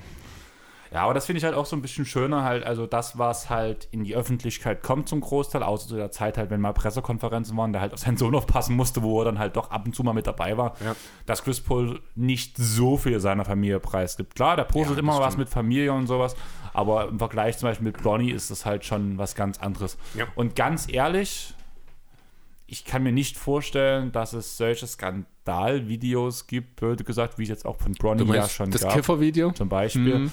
Dass das von Chris Paul Jr. gibt, weil der für mich irgendwie so ähnlich, also man, hat tut halt auch immer was Geerdet über Schule und wirkt. so, geerdet Ja. wirkt und ähm, eher so wie so ein Streber. Also man Okay. könnte gesagt, das, was Chris Paul gedanklich auf dem Court hat, tut ähm, Junior irgendwo auf sein Leben so Also Paul so hat es geschafft, die Einste seine Einstellung auf seinen Sohn zu übertragen. Würde ich sozusagen. sagen, so Okay. wirkt es zumindest. Und das finde ich halt mega beeindruckend. und deswegen. Kann, kann natürlich bei Pony auch noch kommen, wenn wir ehrlich sind. LeBron in den ersten Jahren war jetzt auch nicht unbedingt derjenige, wo man sagt, der kann mit seiner Einstellung die Sachen alleine regeln. Er hat da auch ein paar Jahre gebraucht, um diese, diese Reife, diese spielerische zu erreichen. Deswegen kann das bei Pony natürlich auch noch kommen. Jo. Ähm, Lars, seine Frage: Charlotte oder Pels? Jo, das war eine reine intuitive Geschichte. New Orleans, eine schöne Stadt. Da gibt's Mardi Gras. da, ne? Muss ich ganz Ja, die Alternative ist Charlotte. Ja. Ne? Queen City, toll. Und North Carolina, wunderschön oder auch nicht. Ähm, ich bin da wirklich, deswegen habe ich auch gefragt, Franchise oder Kader oder sowas. Wenn ich mich jetzt rein einfach intuitiv, ohne drüber nachzudenken, würde ich die Pelicans nehmen, einfach weil weil das New Orleans ist, weil halt Chris, muss ich sagen, ist auch der Bezug zu Chris Paul, auch wenn das ja eigentlich die Charlotte Hornets sind, hat halt Chris Paul aber in New Orleans gespielt, dort für die Hornets, was ja eigentlich eine andere Franchise als die jetzigen Pelicans sind. Das ist ja auch alles total verworren eigentlich, ne? Aber ja, New Orleans hat für mich einfach, weil halt auch Charlotte eine Zeit lang von der NBA-Landkarte gestrichen war, ja, ich nenne es mal ein Vorschuss in dieser Form. Und deswegen halt auch, Inquam müssen wir nicht drüber reden, mag ich sehr. Zion ist ein Highlight, Lamello kann durchaus auch ein Highlight werden, finde ich. Ist es auch schon teilweise, aber da ist Zion einfach weiter momentan. Deswegen hier dann die Hornets entsprechend. Äh, nicht die Hornets, sondern die Pelicans. Bei mir ist halt wirklich viel Recency bei bei dem Punkt. Ich habe dir ja gesagt, ich habe die Woche, ich habe dir gestern gesagt, fünf bis sechs Spiele geguckt. Ich habe jetzt die Nacht noch Charlotte gegen Indiana geguckt. Ja. Die Hornets machen schon echt Spaß. Es tut weh, das so zu sagen. Und ich hoffe, Lars hört den Pod nicht. Aber es macht echt Spaß, diesem Team zuzugucken. Vor allem, weil sie kreativ spielen. Da, da, da komplette Uneigennützigkeit. Es erinnert mich sehr viel an diesen Clippers-Kader, den alle abgeschrieben haben, die dann auf Platz 8 in die Playoffs gekommen sind. Ja, es gibt halt auch wirklich mittlerweile den einen oder anderen. Selbst Malik Playmaker. Monk. Selbst Malik Monk spielt geil. Der spielt. Wusstest du, dass Malik Monk wieder spielt? Dass er spielt, habe ich mitgekriegt, ja. Das ist mir aufgefallen. Äh, Manchmal überdreht er ein bisschen, aber es macht einfach Spaß zuzugucken und einfach, keine Ahnung, also sei es Lamello, der halt total die Bälle ins Nirvana wirft teilweise, aber dann halt auch wieder so Ideen kommen. Da war gestern ein Spielzug dabei. Ähm, Lamello geht an der Dreierlinie auf der rechten Seite per Crossover durch, tut einen Behind-the-Back-Pass antäuschen, trippelt sich dann von hinten durch die eigenen Beine nach vorne legt den Ball hinterm Kopf auf Michael Bridges ab, der dann wiederum behind the back pass an PJ Washington weiterspielt, der per Slam Dunk abschließt. okay. Heftig. Nicht schlecht. Heftig. Und das hat mir Lars schon gesagt gehabt, wo wir letztes Mal geredet hatten, dass egal, wenn Charlotte gespielt hat, wenn die Top 10 Highlights kommt, ist Charlotte immer dabei. Ja, das stimmt. Und da hat er wirklich vollkommen recht. Und das liegt einfach an dieser Uneigennützigkeit des Teams. Also du hast wirklich dort das Gefühl, sei es Gordon Hayward, sei es selbst ein Terry Rozier, alle sind erstmal Pass First und wir wollen den besten Wurf rauskriegen. Und das ist der Punkt, wo man gerade merkt, dass dieser Kader funktioniert und dass der Spaß macht. Ja, Die haben eine coole Kultur, Kultur geschaffen. Das sieht man auch, wenn man so ein bisschen mal in die Zahlen im Kader reinschaut. Du hast halt fünf Spieler, die fast drei Assists pro Spiel spielen. Also Terry Rozier und PJ Washington stehen momentan bei 2,9. Da sind noch drei drüber mit Graham, äh, Ball und Hayward. Dazu haben bis zu Platz 11 hat jeder Spieler in, der, in einem Kader mindestens ein Assist. Also das ist schon wirklich eine Sache, die äh, auffällig ist hier in dem Zusammenhang, ja. Und es macht halt wirklich auch Spaß. Und selbst Bismarck Biombo oder wer auch immer dort manchmal spielt, eigentlich kannst du es erzählen, kein Cody Zeller oder sowas, selbst die wirken dort passend einfach rein. Ja. Das sind Namen, die, wenn du Bismarck Biombo, keine Ahnung, zu OKC stecken würdest, blöde gesagt, ist ja irgendwo eine ähnliche Situation, kann man fast sagen. Mhm. Es würde nicht funktionieren. Aber der das funktioniert total. Das ist einfach die Kultur, die die geschaffen haben in Charlotte. Und davor habe ich echt Respekt. Also es macht Mhm. echt Spaß, Charlotte zu gucken. Okay. Gut. Die nächste? Oder sind wir durch? Ne, müsste noch was kommen, ne? Ja, noch diese eine Abschlussfrage und danach halt diese, die ich rausgenommen habe. Achso, Zion gegen Ja war das noch, ne? Genau, Zion gegen Ja. Gebe ich, gebe ich dir vollkommen Ja. Zion katastrophal am defensiven Ende. Am offensiven Ende, ich weiß nicht, ob ich dir das gesagt habe oder ob ich da mit Lars drüber geredet habe. Zion erinnert mich in der Offensive im Halfcourt vor allem so ein bisschen an Jokic. Auf von, also jetzt nicht von dem, was er direkt macht, so vom Bewegungsablauf, dieses, diese langsamen Drehungen, dieses und diese langsame Wurfbewegung, diese, diese Spin-Moves. Du hast eine Wurfbewegung von Zion gesehen? Ja, Davon gibt es aber bestimmt nur ein oder zwei Videos aus dieser Saison, oder? was meinst du jetzt damit? Na, dass er nicht wirft. Naja, Ein- ein, Korbleger also, ist auch eine Wurfbewegung. Naja, darüber lässt sich diskutieren. Also es ist schon ein Unterschied, ob du den klassischen Wurf über dem Kopf oder einen Layup, den du Mir halt... geht's, mir ne? geht's um diesen Bewegungsablauf von den beiden Spielern, dass es halt extrem langsam aussieht. Ja. Und irgendwie unbehend. Das ist auch ein Grund. Also, nee, gehen wir jetzt mal kurz zu Jokic, weil da der erst über alle Zweifel erhaben eigentlich. Jo. Ich kann mir Jokic nicht angucken. Es macht mir keinen Spaß, Jokic anzugucken. Okay. Aber trotzdem sitze ich bei jedem Wurf, Korbleger oder vielleicht manchmal sogar ein Dank da. Wie hat er das gemacht? Das funktioniert doch gar nicht. Weil einfach die Bewegungen sehen nicht danach aus. Mal blöde gesagt, diese, diese Bewegung, die die zwei Spieler machen, traue ich auch einem Nerlens Noel zu, blöd gesagt. Aber danach der Wurf würde 50 Meter über, das Korb, über die Korbanlage geführt gehen. Ja, Und das passiert bei den beiden einfach nicht, obwohl die Bewegung so unbehende aussieht. Okay, also bei Jokic gehe ich da mit. Diese 50 Meter hat er trotzdem. Und zwar hat die der Bogen, den der Ball nimmt, aber trotzdem fällt er am Ende halt rein. Ist halt zwischendurch mal 50 Meter über normal Null. Äh, weil der so einen Regenbogenwurf hat. Bei Zion sehe ich das halt gar nicht, weil der außerhalb der Zone einfach nicht wirft. Ich habe vor anderthalb Wochen oder sowas, habe ich auch mit Lars geredet, da hatte ich gerade einen, äh, einen Shotshot von Zion. Ich mache mir das jetzt parallel mal bei BK Ref verstehst mit mich falsch mit Ich verstehe, was du meinst, die Art und Weise, dass, aber trotzdem finde ich, ist das nicht, also Dann klar ist es mal, gut, was Zion dann macht. Geh, dann nimm den Wurf, Wurfbewegung raus, bitte. Mir Also ich um weiß schon, die. Bewegung an sich, das Ja. mag sein. Ähm, allerdings sehe ich halt, finde ich schwierig, die zu vergleichen, weil Zion einfach, aber jetzt haben wir das mit dem Wurf halt gestrichen, ne? weil, weil Zion einfach nicht wirft. Das ist das, was ich eigentlich meine und das ist das, was mich auch unheimlich stört an ihm.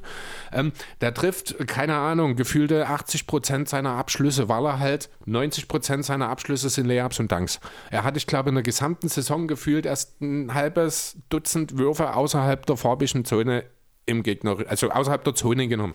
Und das ist eines der ganz großen Probleme bei den Pelicans, die halt leider gleichzeitig einhergehen mit dem besten Spieler, den sie haben. Oder aktuell vielleicht auch noch zweitbesten nach kommen. Ja, Ingram ist Ja? gut dieses Jahr wieder.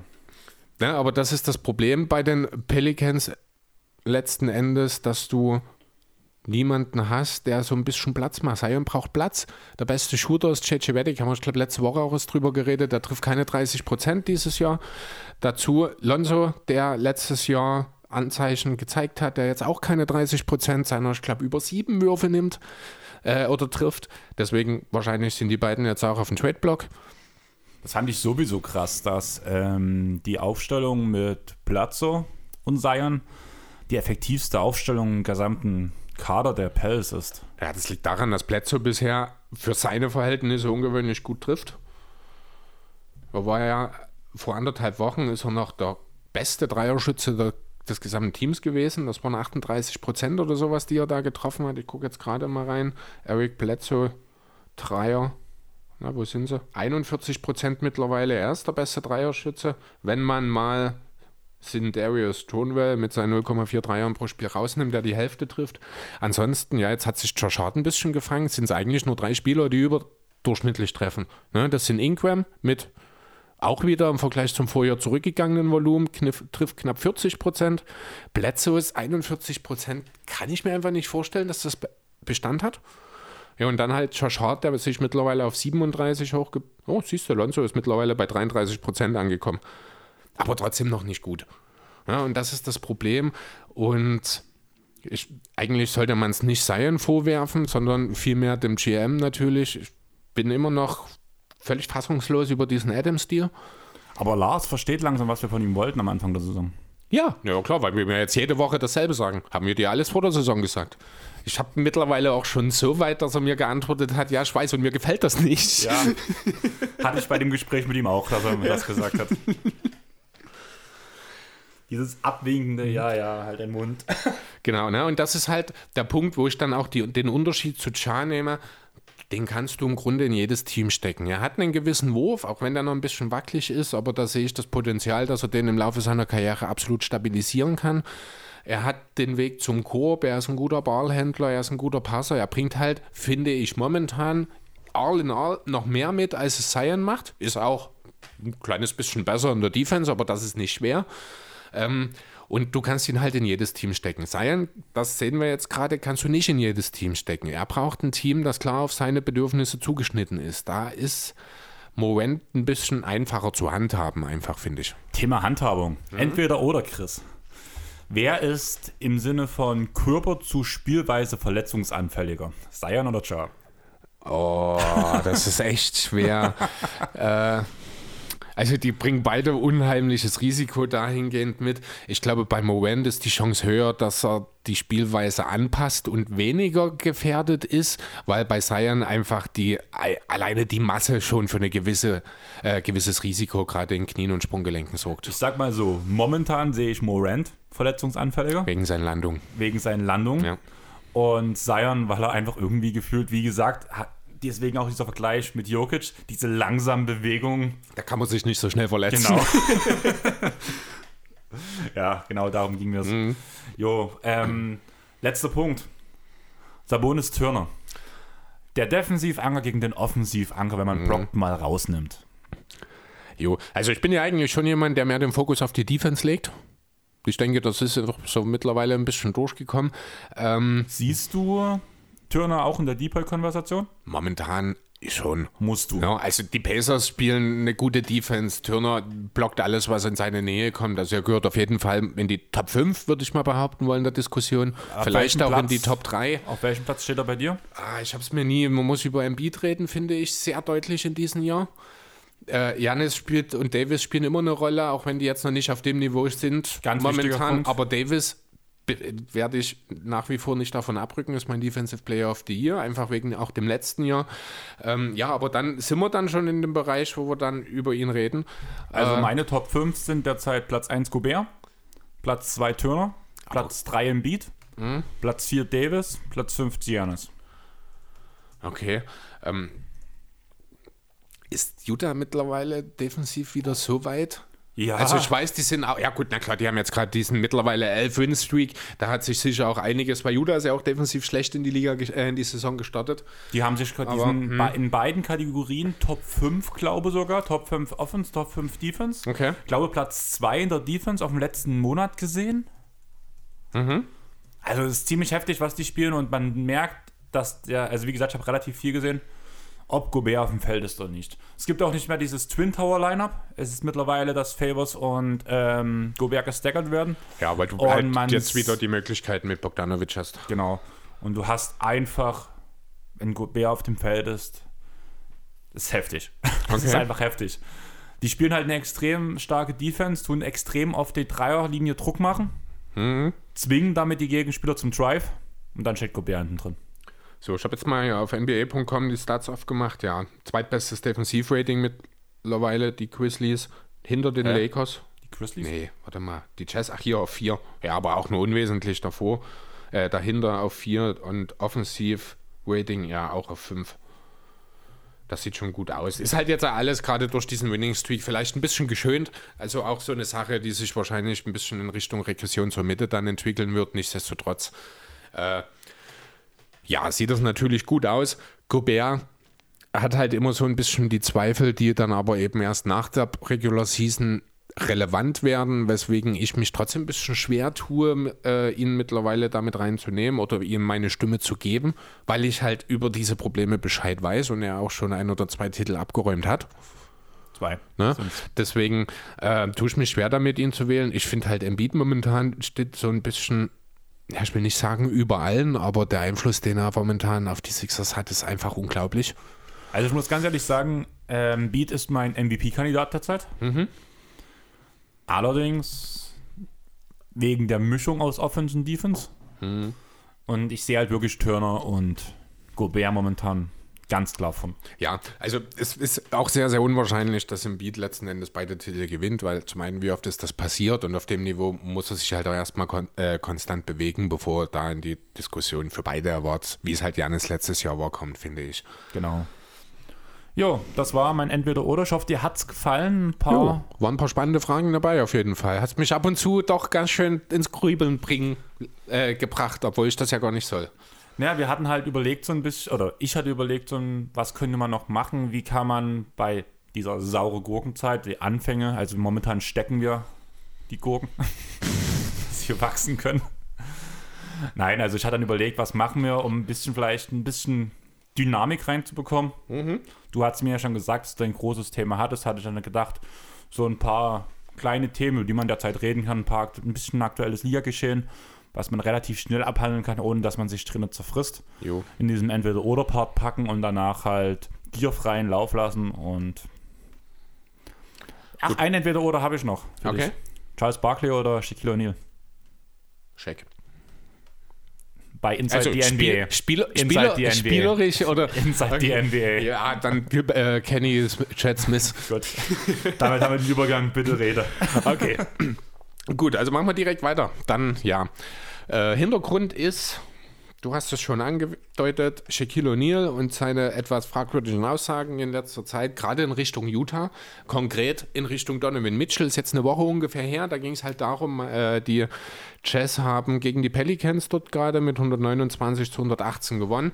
Mitchell hatte, ich glaube, 36 Punkte in dem Spiel auch aufgelegt, also wirklich Starlike Zahlen, kann man absolut sagen in dem Moment. Und Jack hat dann halt im Postgame-Interview zu ihm gesagt, du bist einer meiner Lieblingsspieler, aber du bist nicht in der Lage, den nächsten Schritt zu gehen. Naja, das Ding ist ja, da gab es ja vorher das Interview schon, oder beziehungsweise das Expertengespräch, wo sie so ein bisschen drüber geredet haben. Da klang ja alles noch so okay und auf einem Maß, wo man sagen kann, das war alles gerechtfertigt, was sie da gesagt haben. Aber danach das Interview mit Mitchell war halt dieser ausschlaggebende Punkt, wo dann ja auch viele gesagt haben, ja, soll das motivierend sein oder sowas. Es war einfach bloß ein, Ja, es war wie. Kobe Björn in seinem einen Video gesagt, das ist einfach nur ein Bitch-Move. Ja, man, äh, was hat er auch noch? Er hätte ihn als, oder sieht ihn als zweite oder dritte Option besser aufgehoben. Äh, ja, Mitchells Antwort daraufhin war ein sehr, sehr gleichgültiges Alright.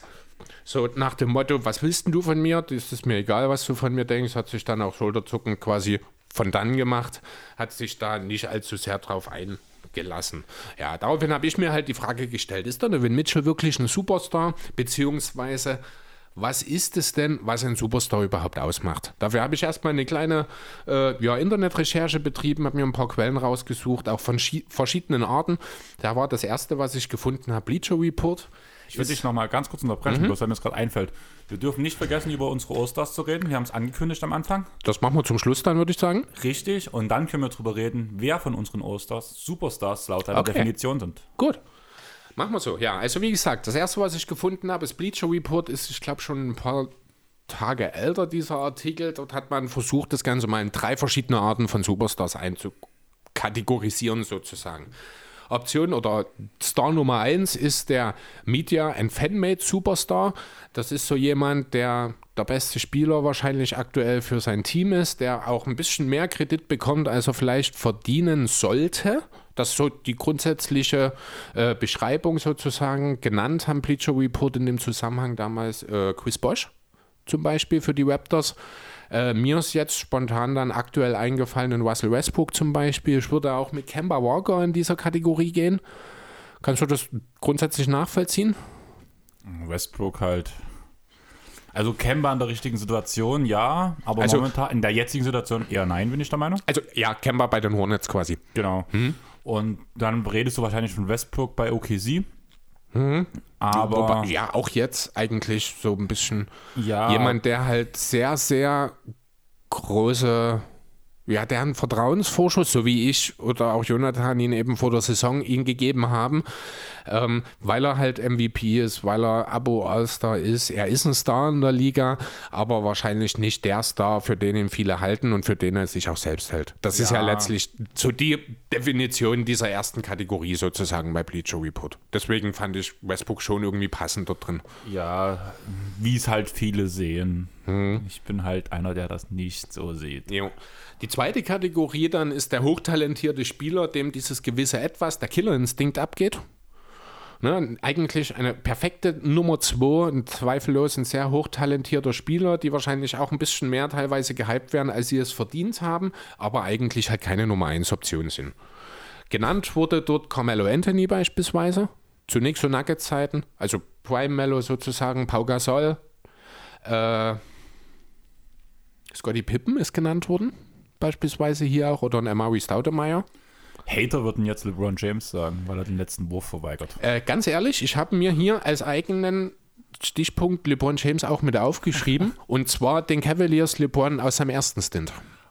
Tue mir gerade einen Schweiß von der Stirn wischen, weil ich gedacht habe, jetzt kriege ich sowas von Hate ab. Nee, ist, also ich finde das schon, ähm, diesen Killerinstinkt hat LeBron erst im Laufe der Zeit. Das ist das, was ich vorhin schon mal meinte, mit diesem Gereiften, mit diesem sich weiterentwickeln. Er ist halt in den frühen Jahren, weil er halt auch sehr, sehr jung in die Liga gekommen ist, ich will nicht sagen ein Kind gewesen, aber man hat ihm schon Anfang seiner Karriere angemerkt, dass er halt noch nicht dieser Quote Man ist, der dann, ja, im Grunde dann in den vier Jahren in Miami auch erst geworden ist, wie ich finde. Ich habe einen aktuellen Star, der perfekt in diese Rubrik reinpasst, und das ist Paul George. Ja, den habe ich hier tatsächlich nicht mitstehen. Aber in den ja, da entscheidenden Momenten stimmt. geht der Killer, äh, geht das Killer-Gen, blöd Mhm. gesagt, weg. Wenn ähnlich zu dieses Blötzo-Syndrom, es geht um was, dann wird es schlecht. Ja, Also momentan ist uns das halt wirklich schuldig. An ich weiß gar nicht, in welchem Podcast ich gehört habe. An Tag A sieht Paul George aus wie der neue Michael Jordan, extrem gesagt. Trifft Mhm. alles, kann Defense, Offense, macht alles für das Team. Und dann hast du den anderen Tag wieder, wo er aussieht wie Mo Harkless, blöd gesagt, also Ja. übertrieben gesagt. genau. Wer mir als erstes direkt in den Sinn gekommen ist aus der aktuellen NBA ist Ben Simmons. Ja, perfekt. Perfektes Beispiel. Ja. Chris Middleton, Chris Porzingis habe ich auch mit aufgeschrieben hier. Halt so die perfekten Nummer zwei. Porzingis bin ich mir bei dem Punkt gar nicht so sehr sicher, weil dort aufgrund der Verletzungsanfälligkeit, die er ja immer mit hatte, Man kann es nicht so richtig beschreiben, aber ich Weil weiß, in, bei den Knicks, in wo er wirklich topfit war, hat er den Killerinstinkt gehabt. Hat er den wirklich sagen. gehabt? Ja, okay, fand ich schon. gut. Dann setzen wir ihn. Also ich habe auch tatsächlich ein Fragezeichen hinter Porzingis gemacht. Ähm, ja, und dann die dritte Kategorie, der wahre Superstar, Superstar laut Susasa. Susasa, genau, äh, laut Bleacher Report, dass halt der, der dieses ultimative Streben nach dem Großen hat, der sich nur über sein basketballerische, also nicht nur, aber zu einem großen Teil halt über die Erfolge, über die Titel definiert, der alles dafür tun würde, um zu gewinnen, der Niederlagen kategorisch einfach ja, ablehnt ähm, und der auch ja, bereit ist, andere zu opfern für den Erfolg, sage ich mal. Also der Passt sich halt West, da passt Westbrook auch rein. ja, naja, ne, aber der sich halt, der nicht zulässt, dass sich etwas zwischen ihn und se sein Erfolg stellt, sozusagen. Da habe ich nur historisch jetzt erstmal zwei Namen, die mir ganz klar dort auffallen. Das sind Kobe und MJ. Das sind auch die, die Bleacher Report genannt hat. Ähm, wenn man jetzt noch so ein bisschen in die aktuelle. Ja, könnte man vielleicht So auch. von der Mentalität auf jeden Fall. aber ich, er ist dem Beweis halt schuldig geblieben. ist es von der. Also, ich muss ganz ehrlich sagen, von der Mentalität her habe ich da meine Zweifel. Ach so, Talking talk about, about practice. practice. ähm, ja, wen ich auf jeden Fall mit hier nennen würde, ist Chris Paul, Damian Lillard. Sind zwei Spieler, die hier mit reingehören. Man kann über Train Wade reden, vielleicht auch über den älteren Dirk, oder was heißt über den über Prime Dirk vielmehr zum Meisterschaftsjahr. Mittlerweile gehört auch LeBron natürlich hier rein. Ähm, genau, also das sind so die Sachen, laut Bleacher Report, ich habe hier mal für diese Kategorie 3, habe ich mir mal noch ein, zwei Beispiele mit rausgeschrieben. Zum Beispiel äh, Kobe, der einfach mal entscheidet, dass er jetzt der beste Passer der Liga sein will und halt mal einen Stint mit 10 Assists pro Spiel hinlegt, was ihm niemand erwartet hat, weil er sehr viel kritisiert wurde für seine Würfe damals. Kobe, der sich einen Scoring-Titel mit gebrochener Hand holt. Genau, Kobe, der in regelmäßigen Abständen nach äh, Verhandlungen in Colorado zurück nach LA kommt und 40 Punkte droppt. Oder auch etwas, was ich sehr, sehr beeindruckend fand, der Wookie Magic, der nach dem Ausfall von Kareem beschließt, als Center in den Finals zum Finals MVP zu werden. Das war auch heftig. Das, ja. ne, genau, das sind so Sachen dabei. So, dann habe ich mal äh, ein bisschen mich durch diverse Reddit-Threads gesucht und mal geschaut, was denn so von den Fanseite her sozusagen äh, die Definition eines Superstars mit beeinflusst. Da ist halt so viel genannt worden, mehr so ja, weniger basketballerische Skills. Also da ging es darum, wer ist denn am bekanntesten, wer hat die meisten Social Media Follower, wen kennt man über den Sport hinaus.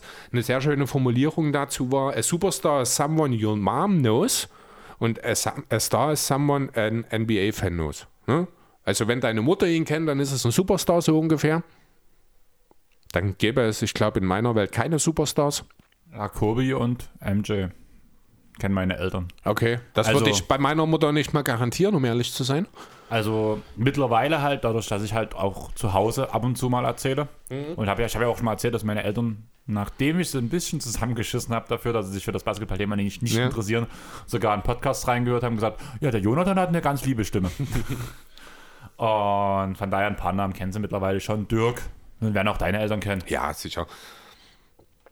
No, aber ich das fand, ist halt was Regionales. Dirk. ich fand halt die Beschreibung, fand ich eigentlich gut. Jemand, der halt über den Sport hinaus, was auch noch genannt wurde, man sollte regelmäßig in All-NBA First or Second Diskussionen sein. Habe ich noch häufig gelesen. Ähm, überdurchschnittlich in mehreren Aspekten, beziehungsweise halt einfach ein Spieler, für den der Gegner gameplanen muss. Das sind so die Kernpunkte, die ich aus Reddit rausgenommen habe. Dann habe ich noch etwas gefunden, Gefällt mir besser als deine Bleacher Report Analyse. Ja, weil diese Bleacher Report ist halt mehr eher eine Kategorisierung an Soft Skills, könnte man sagen. Hier geht es dann halt schon wirklich ein bisschen mehr in die Richtung, was messbar ist, auch wenn es weniger über das Basketballerische letzten Endes geht. So, eine andere Quelle, die ich noch gefunden habe, ist uprox.com. Die kannte ich so vorher noch nicht. Klingt wie eine Pornoseite. Ach, ich das auch gedacht, es ist aber keine. Also ich war nur auf der Seite, aber ich glaube nicht, dass jemand die Definition von einem Superstar auf einer Pornoseite veröffentlicht. Kommt doch an, was für ein Superstar. Stimmt, hätte ich vielleicht genauer hinschauen sollen. Ähm, Vielleicht doch nicht. Ja. Genau, also da waren so Sachen äh, genannt, eben, dass das Team um ihn herum aufgebaut wird und nicht andersrum, ähm, dass er sein Team zu tiefen Playoff-Runs führen sollte, dass er eine verlässliche Crunch-Time-Option ist, ähm, dass die Off-Court-Einflüsse nicht in die Bewertung einfließen sollten, wurde dort genannt. Das finde ich ist nicht ganz richtig, denn das würde die ganze Sache äh, zu einseitig betrachten lassen, finde ich. Wenn man alles off-Court komplett rausnimmt. Die Frage ist, was ist mit Off-Court gemeint? Alles. Zum Beispiel, ja, aber, ähm, ja gut, doch, für einen Superstar. Hm. Nehmen wir Jalen Brown. Magst du ja nicht so sehr. Mhm. Der, also, ist das ein Off-Court-Einfluss, dass er von Boston nach Atlanta fährt? Natürlich ist das ein? Off-Court-Einfluss, aber kein negativer. Ja, ist ein positiver, auf jeden Fall. Sollte aber, Aber- dabei berücksichtigt werden, ob du ein Superstar bist oder nicht, weil das ist, der Begriff Superstar geht halt über das Sportliche hinaus. Ne, deswegen finde ich das, was hier bei Ubox geschrieben wird, finde ich soweit falsch, weil ich finde, dass diese Off-Court-Einflüsse, sei es nun Kobis Verhandlung in Colorado, sei es LeBrons Decision damals, als er nach Miami gegangen ist, oder eben auch in anderer Richtung Jalen Brown, der halt für seine Überzeugungen, für das gesellschaftliche Wohl einmal quer durch den Staat fährt. Das sind alles Off-Court-Einflüsse, von denen ich finde, dass sie wichtig in der Beurteilung eines Superstars sind. Dann dürfte Tim Duncan aber, weil er sowas offiziell nicht gemacht hat, zumindest nicht außerhalb, ja eigentlich kein Superstar sein. Weil Ja, wieso? Der Einfluss ist ja der letzten Endes, ähm, nur weil du keine Off-Court-Einflüsse hast, heißt das ja nicht, dass das negativ für dich ist. Negativ ist es, wenn du negative Off-Court-Einflüsse hast. Aber wenn du, kein, wenn du nicht negativ auffällst, wenn du keine Skandale hattest, dann kannst du das ja nicht zu deinem Ne- Nachteil ausgelegen, Du willst, auslegen. mir, du willst mir jetzt sagen, dass J.R. Smith kein Superstar ist? Ja, aber es hat andere Gründe. Auf Court Einflüsse. So, genau. Der letzte Punkt, der hier bei U-Prox noch kam, war dann halt äh, so, ja, dauerhafte Leistung, keine Eintagsfliegen, eine gewisse Konstanz. Da muss man natürlich dann differenzieren, ist das verletzungsbedingt. Wenn Oladipo zum Beispiel nach einer All-NBA-Saison verletzt ist, zwei Jahre, und dann zurückkommt und das vielleicht dann auch wieder wird, ähm, dann kann man durchaus drüber nachdenken, ihn dann so einzuschätzen, auch wenn er halt zwei Jahre gefehlt hat, weil es einfach eine Verletzung war. Ja. Dumm gelaufen, einfach, um es mal so zu sagen. Genau, und dann halt noch der letzte Punkt, den ich gefunden habe, der ist von SB Nation. Ist vielleicht dem einen oder anderen bekannt. Die haben das Ganze in fünf verschiedene Oberkategorien eingeteilt, äh, anhand dessen man einen Superstar sozusagen beurteilen kann oder sollte. Das der erste Punkt ist äh, die Personality, Persönlichkeit. Ähm, ein Superstar ist einfach mehr als ein Sportler. Ein Superstar ist ein Prominenter, ist ein Promi, muss man äh, entsprechend aber äh, muss man halt entsprechend auch mit berücksichtigen. Gleichzeitig sind es aber auch Menschen. Ne? Also wie, wie wirkt der auch einfach menschlich auf dem Feld? Ist es jemand, der einen Heidenspaß hat beim Spielen, der immer lächelnd mit Trash-Talk durch die Gegend rennt und beim Jubeln, oh, ich muss da immer an Dario Saric, an seine Faust, wenn er hier diesen Sprung macht. Ich weiß nicht, ob du das im Bild hast. Immer wenn ich das sehe, finde ich so geil, diesen Jubel. Ähm, es gehört halt auch mit dazu, wie interagiert er mit seinen Mitspielern, mit seinen Gegenspielern. Das sind alles Sachen, die damit berücksichtigt werden sollen. Was natürlich nicht schaden kann, ist, wenn du ein sympathischer Kerl bist, ein zugänglicher Mensch, mit dem die Leute auch was anfangen können, wie ein Luca zum Beispiel. Das heißt, ich bin ein Superstar? Vielleicht hörst du auf, bei jedem Argument gleich zu fragen, ob er ein Superstar ist, weil dann wären wir hier nicht fertig. Ähm, nein, bist du nicht. Nicht ansatzweise, weil bei dir fehlt es On-Court. Aber Off-Court bin ich. Ja, Off-Court natürlich bist du der, der größte Promi der Stadt. Ähm, Meiner Wohnung. genau, ne? Also da Beispiel zum Beispiel, wer, wem dieses Thema Sympathie oder dieses Zwischenmenschliche, wem das hilft, sage ich mal, in der öffentlichen Wahrnehmung, ist halt beispielsweise ein Luca, der halt immer so super sympathisch rüberkommt, der halt den in irgendwelchen Teil der, des, der Welt stecken kann und der kann sich auch, ja, der kann sich, der kann kommunizieren. Darf ich dich kurz unterbrechen? Ja? Ich musste bloß so lachen. Ich weiß gar nicht, ich habe glaube letztens mit Marlene, meiner besten Freundin, Basketball geguckt oder mit einer anderen Freundin. Auf jeden Fall mit einem Mädel, auf jeden Fall zusammen Basketball geguckt, die nicht so viel Bezug zur NBA hatten. Die haben halt Dallas geguckt und da war halt Luca auf dem Feld. Und habe gesagt, ja, hier, das ist eigentlich ein typischer Frauenschwarm. Mhm. Immer am Lächeln und immer gut drauf und dem Spiel hat er nur Fresse gezogen. da musste ich wirklich lachen, so, weil noch so vorher erzählt, das Bild so lächelnd, ja, eigentlich ganz hübsch. Danach war auch ein Bild. Dann hat er immer an dem Tag so ein bisschen verstrubbelte Haare gehabt und die ganze Zeit nur Fresse gezogen. Also der, man hat gesehen, er hat keinen Bock gehabt. Okay. Jo. Jemand, der in dem Zusammenhang auch genannt werden muss, finde ich, ist Embiid. Der halt auch so eine so eine lockere Art hat, so mit, auch mit seinem Trash-Talking und auch mit seinem Social Media, wo er ja gerne mal dann Beatdown City beispielsweise als Ort angibt, nachdem mal wieder jemand geschlagen wurde oder so. Diese Kleinigkeiten, die man dann halt so von einem, ich sag mal, 0815 Menschen in der NBA dann abheben, sag ich mal. Oder Jalen Brown und Donovan Mitchell mit ihren Bubble-Geschichten, ne? sind alles solche Sachen, willst die da halt. Willst du uns das nochmal erzählen? Ja, ich habe gehört, die sind super gute Freunde geworden. okay, genau. Dann der zweite Punkt äh, ist das Thema Relevanz. Aktualität könnte man sagen. Was spielst du für ein Spiel? Spielst du das Spiel, das angemessen ist auf den heutigen Tag oder auf die heutige Zeit? Also wenig Midranger, äh, Dreier und Layups sozusagen, das spielt eine gewisse Rolle. Ähm, andererseits unter dem Beispiel der Warriors 2016 beispielsweise, hattest du immer den Eindruck, dass irgendwas passiert, was es so noch nicht gegeben hat? Ne, seien es Clays 61 ohne Dribbling oder mal wieder irgendein wilder Turnaround, Stepback vom Logo von Steph Curry oder so. Das gab es halt vorher alles nicht. Ich fand, sowas hat so aber auch eine Lob City-Ära. Ist auch sowas, genau. Die Lob City Clippers gehören da auch mit hier rein, genau. Die äh, eine gewisse Aktualität, die einfach auch das Spiel so ein Stück weit verändert haben. Ne? Auch ein Iverson zum Beispiel ist hier zu nennen. Äh, Curry halt natürlich, genau. Äh, ja, James Harden muss man in dem Zusammenhang nennen. Ich glaube, es gibt keinen moderneren Spiel Offensivspieler als James Harden. Ich enthalte mich meiner Stimme. Punkt Nummer drei: Unterhaltungswert, Entertainment Value. Ist der Spieler gut anzusehen? Macht es Spaß, ihm zuzusehen? erster Name, der mir eingefallen ist, du hast ihn vorhin schon mal genannt, Tim Duncan zum Beispiel. Es macht jetzt nicht unbedingt Spaß, Tim Duncan zuzusehen. Diesen stoischen, immer gleichen Gesichtsausdruck mit immer gleichen Bewegung, der aber halt auch immer zum gleichen Ergebnis führt. Haben wir zusammen Tim Duncan gesehen? Warst du da mit oder warst du nicht? Nee, ich habe keinen Tim Duncan live gesehen.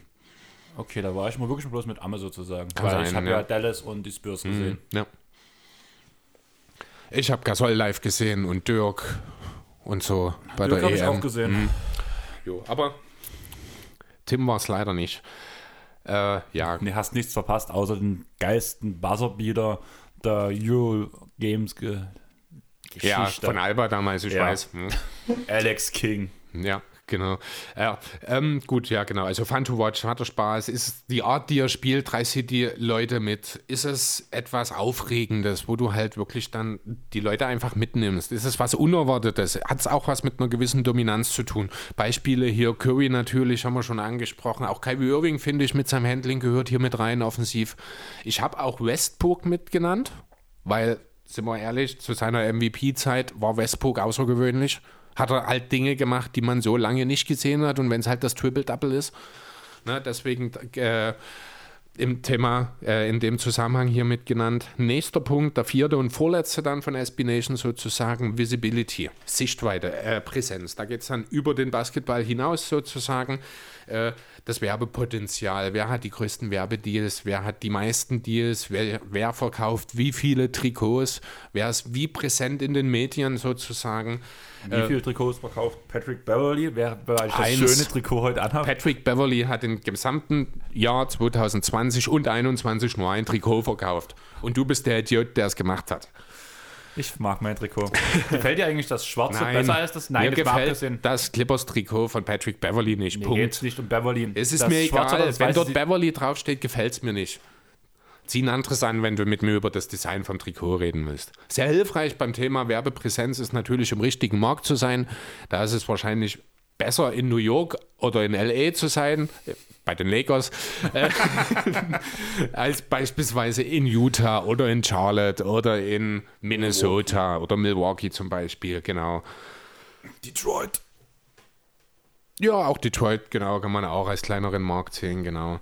Ne, dann Die Kolbenstadt. Genau, also das ist der Punkt Visibility sozusagen. Und dann der letzte Punkt, den Espination noch genannt hat, äh, Langlebigkeit. Longevity, Longevi Longevity, ich weiß nicht genau, wie es ausgesprochen wird, Langlebigkeit halt auf Deutsch. Das heißt, Plague fällt jetzt raus.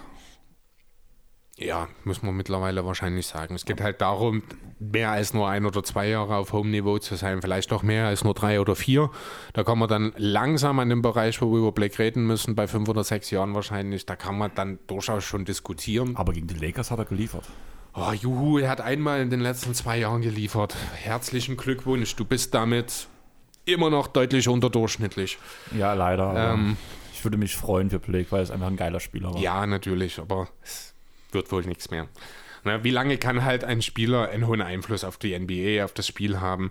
Genannt hier als, als Beispiel aufgeschrieben. LeBron, muss man nicht drüber diskutieren. Dirk, Duncan, Kobe, die halt CP3. über CP3 mittlerweile, die halt 20 Jahre lang ihren Einfluss, ihren positiven Einfluss auf die Liga, auch teilweise halt als Gesicht der Liga äh, geliefert haben. Genau, das sind so die Quellen, die ich zurande genommen habe. Ich habe mir daraus dann entsprechend eine Liste gemacht, auf der stehen 21 Kategorien, Voraussetzungen sozusagen. Äh, ja, und anhand dessen würde ich dann, ich denke, wir machen eine kurze Pause erstmal, weil ich brauche noch einen Stift, damit ich auf meiner Liste da äh, mithakeln kann. Ja, und dann schauen wir mal, ob Donovan Mitchell ein Superstar ist oder nicht, oder? Können wir machen. Okay. Dann hören wir uns gleich wieder und ich frage mich immer noch, wo Matthias ist, um seinen Stuhl abzuholen, weil er wollte vormittags angeln gehen. Jo, es ist um eins. Ja, Vielleicht hat er selber noch einen Stuhl gefunden. bezweifle ich. Da hat er sich gemeldet. Vielleicht hat er seinen eigenen Stuhl genommen. So ein Küchenstuhl. Nee, ich rede von einem anderen Stuhl. Ich meine, es So. ist kalt, es wird fest draußen. So Leute, ich glaube, wir machen Wir Pause. machen eine Pause. Bis später.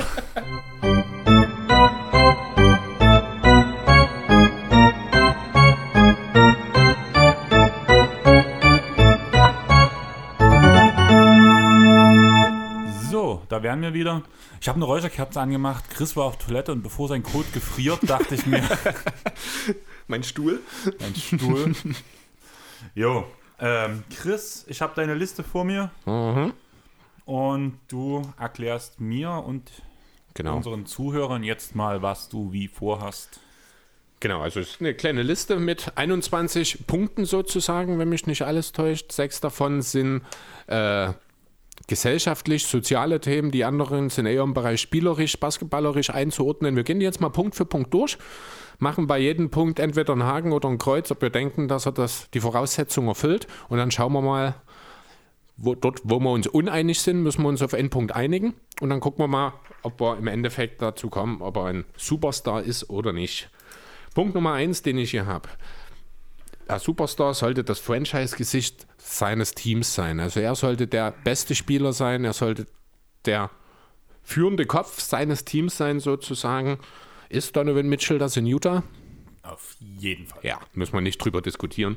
Vor allem bei ihm sind wir wieder bei diesem Punkt, so wie wir es auch bei Luca gesagt haben, so dieses Grinsegesicht, der auch immer mal diese spektakulä spektakulären Aktionen zieht, der zieht halt auch mit seiner Art Richtig. und Weise die mediale Aufmerksamkeit auf sich. genau.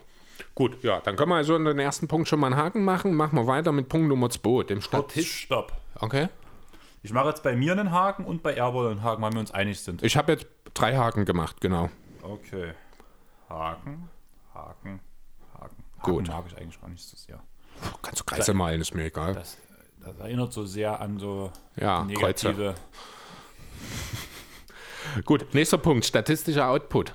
Da habe ich ein bisschen was dazu. Also er ist aktuell ligaweit auf Platz 26, was die Punkte pro Spiel angeht. Ist auf Platz 7, was die gemachten Dreier angeht. Allerdings nur auf Platz 82. Also ich muss dazu sagen, das Spiel jetzt diese Nacht fehlt.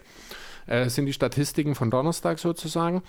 Äh, und ist aber bei Spielern mit mindestens neun Spielen und mindestens zwei versuchten Dreiern pro Spiel nur auf Platz 82, was die Dreierquote angeht. Ähm, hat ein True-Shooting von 55,7. Das ist teamintern unter allen Chess-Spielern mit mindestens neun Einsätzen Platz 9. Er ist der zwei, das ist der teamintern zweitschlechteste Wert unter den High-Volume-Playern. Nur Bojan Bogdanovic ist mit 50,6% noch dahinter.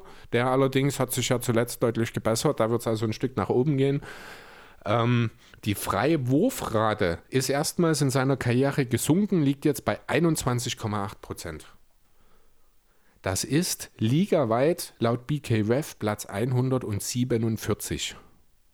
Zum Vergleich, führend unter den Spielern mit hohen Abschlussquoten oder mit hohem Abschlussvolumen Joel Embiid mit 68% Freiwurfrate.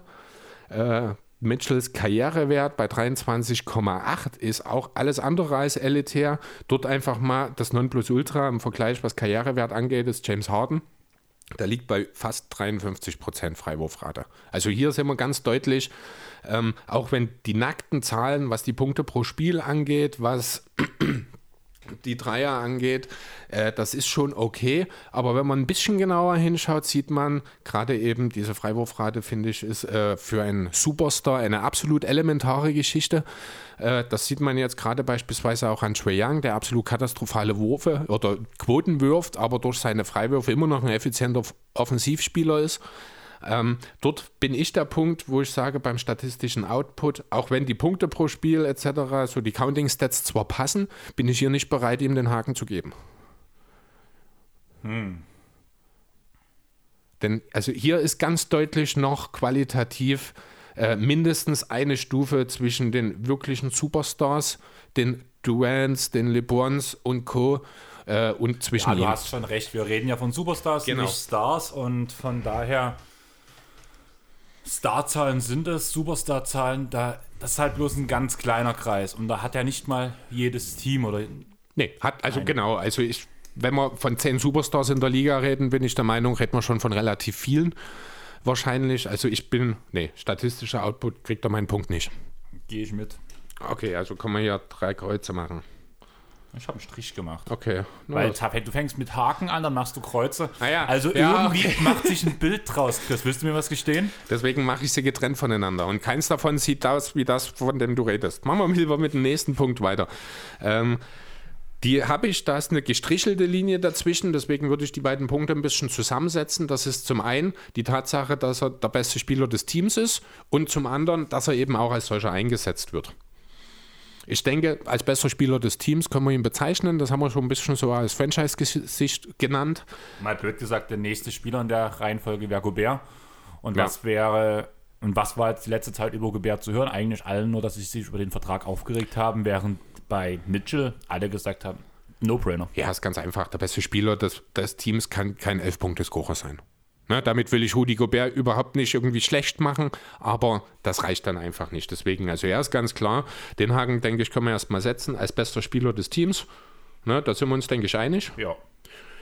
Ähm, und ja. auch Juse, du hast ja hier die Bemerkung dazu geschrieben, auch das passt alles in. Klar, er ist nicht der beste Pick-and-Roll-Ball-Händler. Allerdings bin ich auch der Meinung, klar, Gobert ist ein guter Lob-Threat.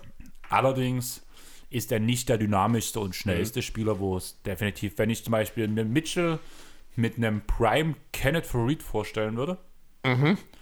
könnte ich mir vorstellen, dass das Pick-and-Roll-Game schon anders aussehen würde oder einen Prime ja, die Andre Jordan. Das ist richtig. Also ich habe es auch hier nochmal ein bisschen genauer. Äh, Thema Usage hast du jetzt schon angesprochen. Mitchell ist jetzt in seinem vierten Jahr und hat in jedem Jahr, also in allen vier Jahren jeweils die höchste Usage seines Teams gehabt. Also auch schon als Rookie. Er hat einen Karrierewert von 30,6. Der ist zum Beispiel höher als der von Steph Curry oder von Kevin Durant. Die stehen bei 28, beziehungsweise bei Durant ist es knapp, sind es 30,17.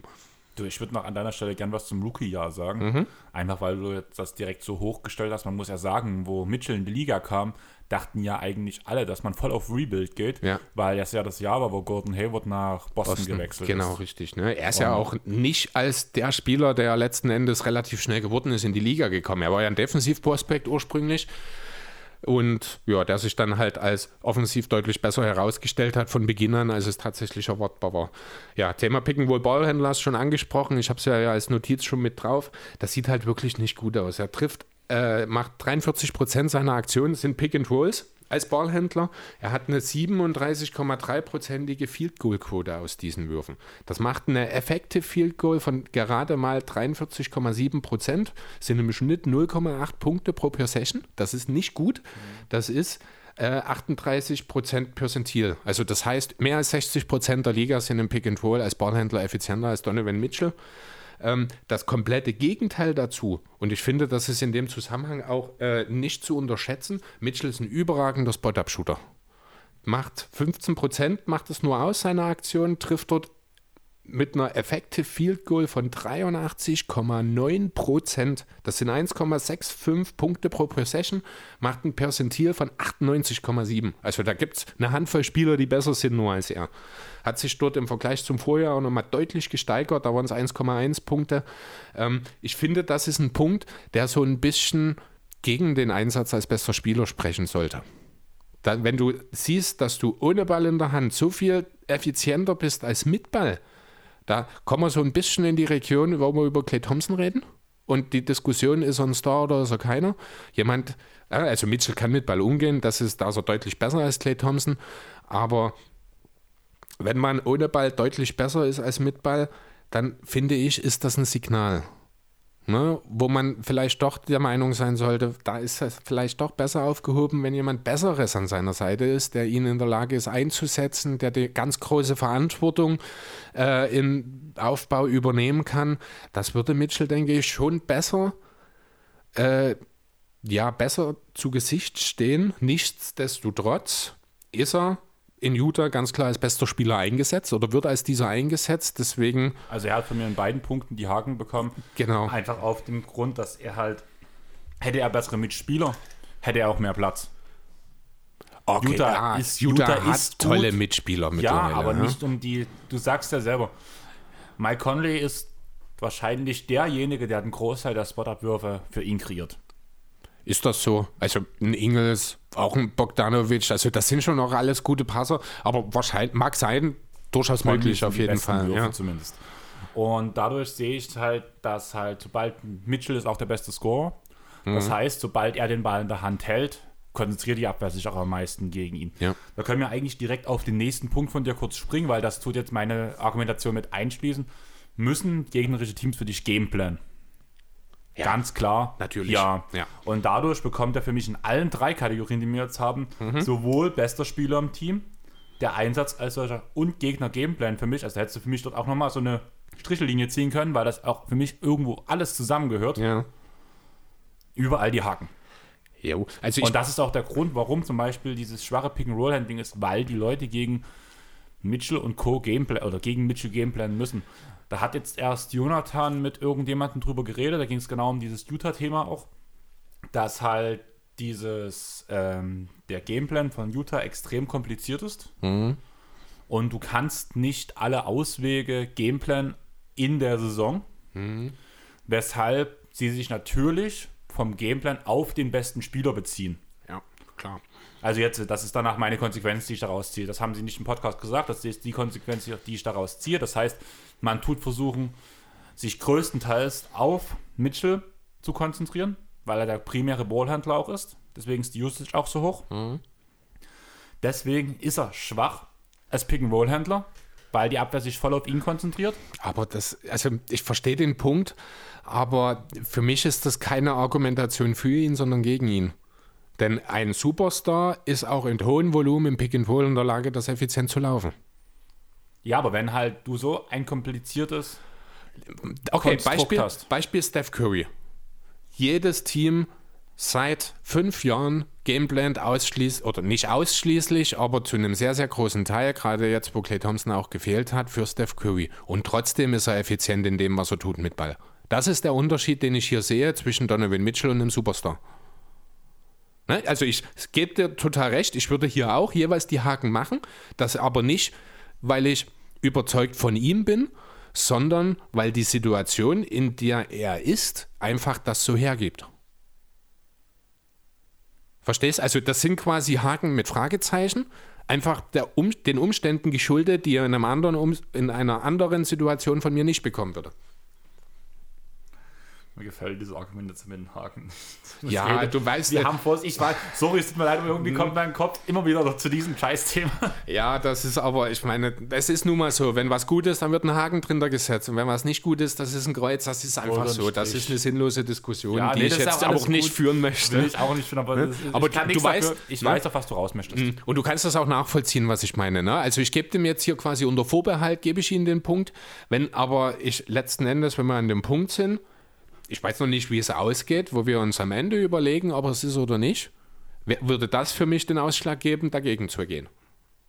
Gebe ich dir recht. Also, also ein Bei okay, 50-50 Chance genau. eher nein. Also ein okay mit Fragezeichen, Genau. sozusagen. Genau, so, jetzt muss ich mal gucken, auch die habe ich sogar schon gesetzt, die Haken. Dann sind wir direkt beim nächsten, da sind wir beim Klatschthema. Crunch Time.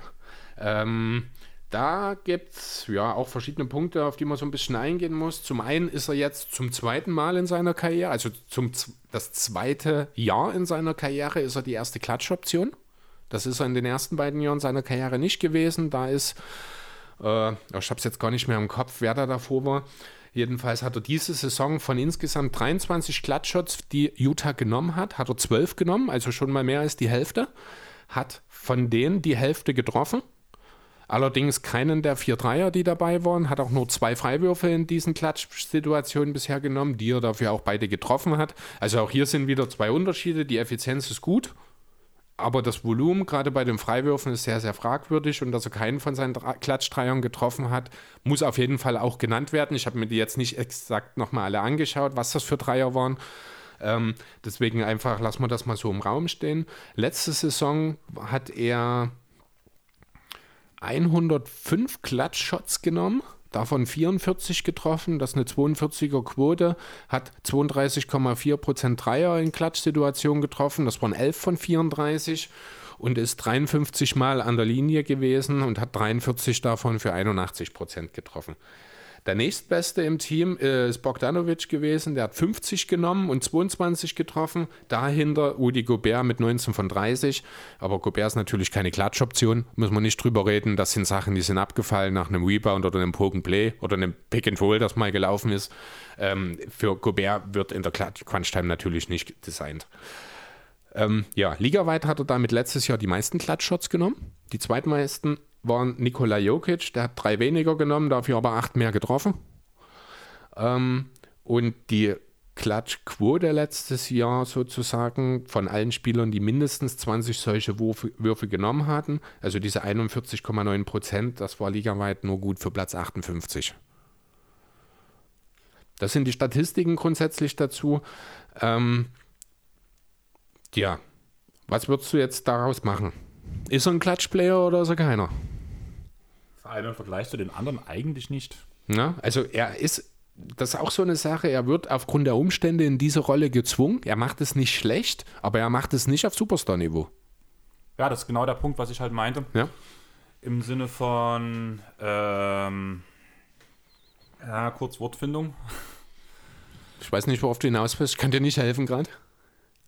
Ja, wie du schon sagtest, er wird halt in die, in die Rolle reingezwungen. Mhm. Und dort wäre halt wahrscheinlich ein guter Gameplan. Zum Beispiel könnte ich mir vorstellen, dass er in einem Spurs-System schon als Superstar agieren könnte. Mhm. Einfach weil dann der Gameplan zwar so ausgelegt ist, dass er den Klatschwurf nimmt, Aber es sind bessere Würfe aber wahrscheinlich. es sind bessere Ja, Würfe. Und damit genau. kommst du am Ende sogar bei einem Spurs-System auf einen Spot-Up-Klatschwurf von Mitchell.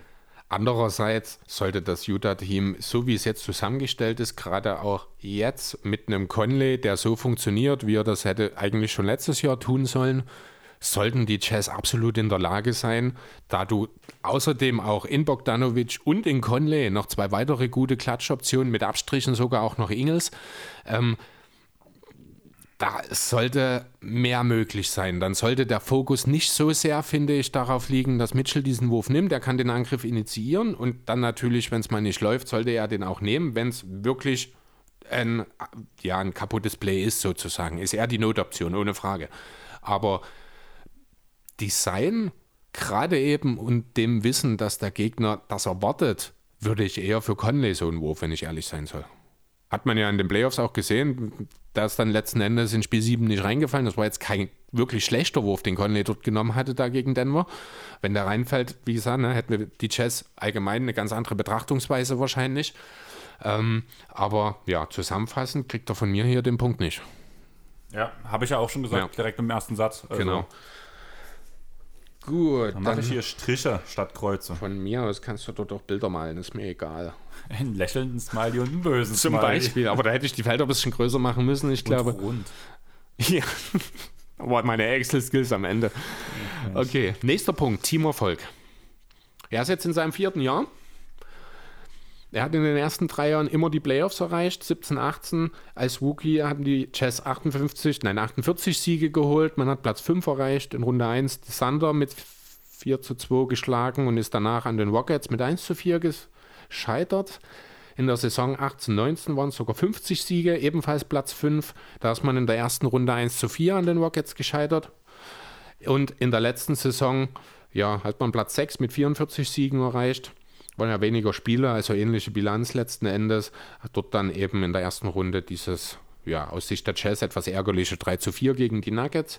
Macht summa summarum in drei Jahren dreimal Playoffs mit einer durchschnittlichen Winning Percentage von über 60 Prozent, in denen er ja, zweimal die komplett erste Option war und zweimal zumindest im Spiel die erste und in der Crunch-Time dann vielleicht nicht mehr unbedingt in den ersten beiden Jahren.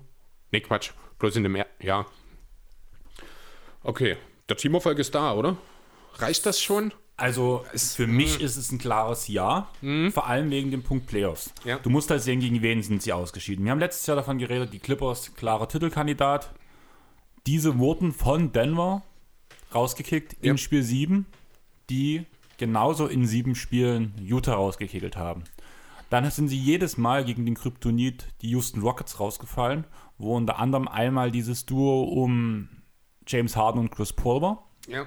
Ja, das war ja das Jahr, wo die Rockets dann aufgrund der Verletzung, das erste Jahr von Mitchell sozusagen, wo dann die Paul-Verletzung den Finals-Einzug der Rockets kaputt gemacht hat. Genau.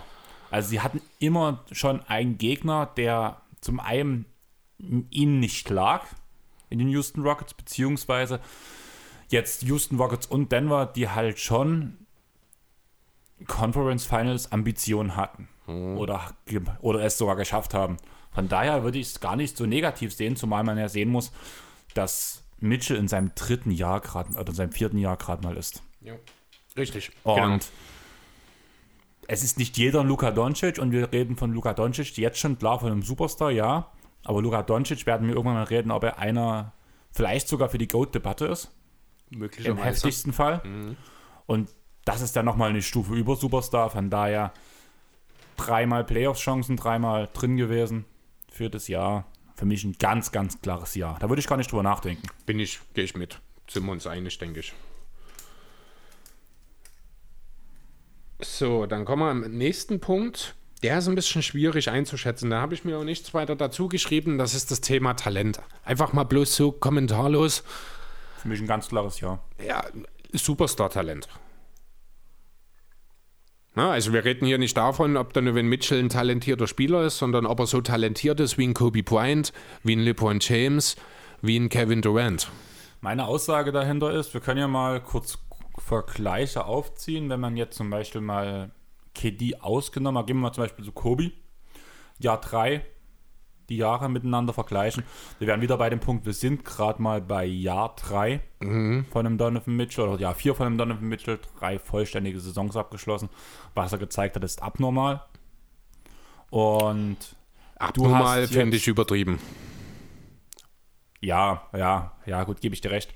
Aber wenn man es jetzt zum Beispiel auch vergleicht mit Kobe oder sowas, ich habe jetzt den Vergleich noch nicht offen gehabt, ich würde es einfach mal machen. Kannst du gerne. Also ich habe das Thema Talent, das ist wahrscheinlich auch ein Punkt, den man letzten Endes irgendwie auch rausstreichen kann, weil der durch das Spielerische mit abgegeben wird. Aber ich würde ihm hier den Punkt nicht geben.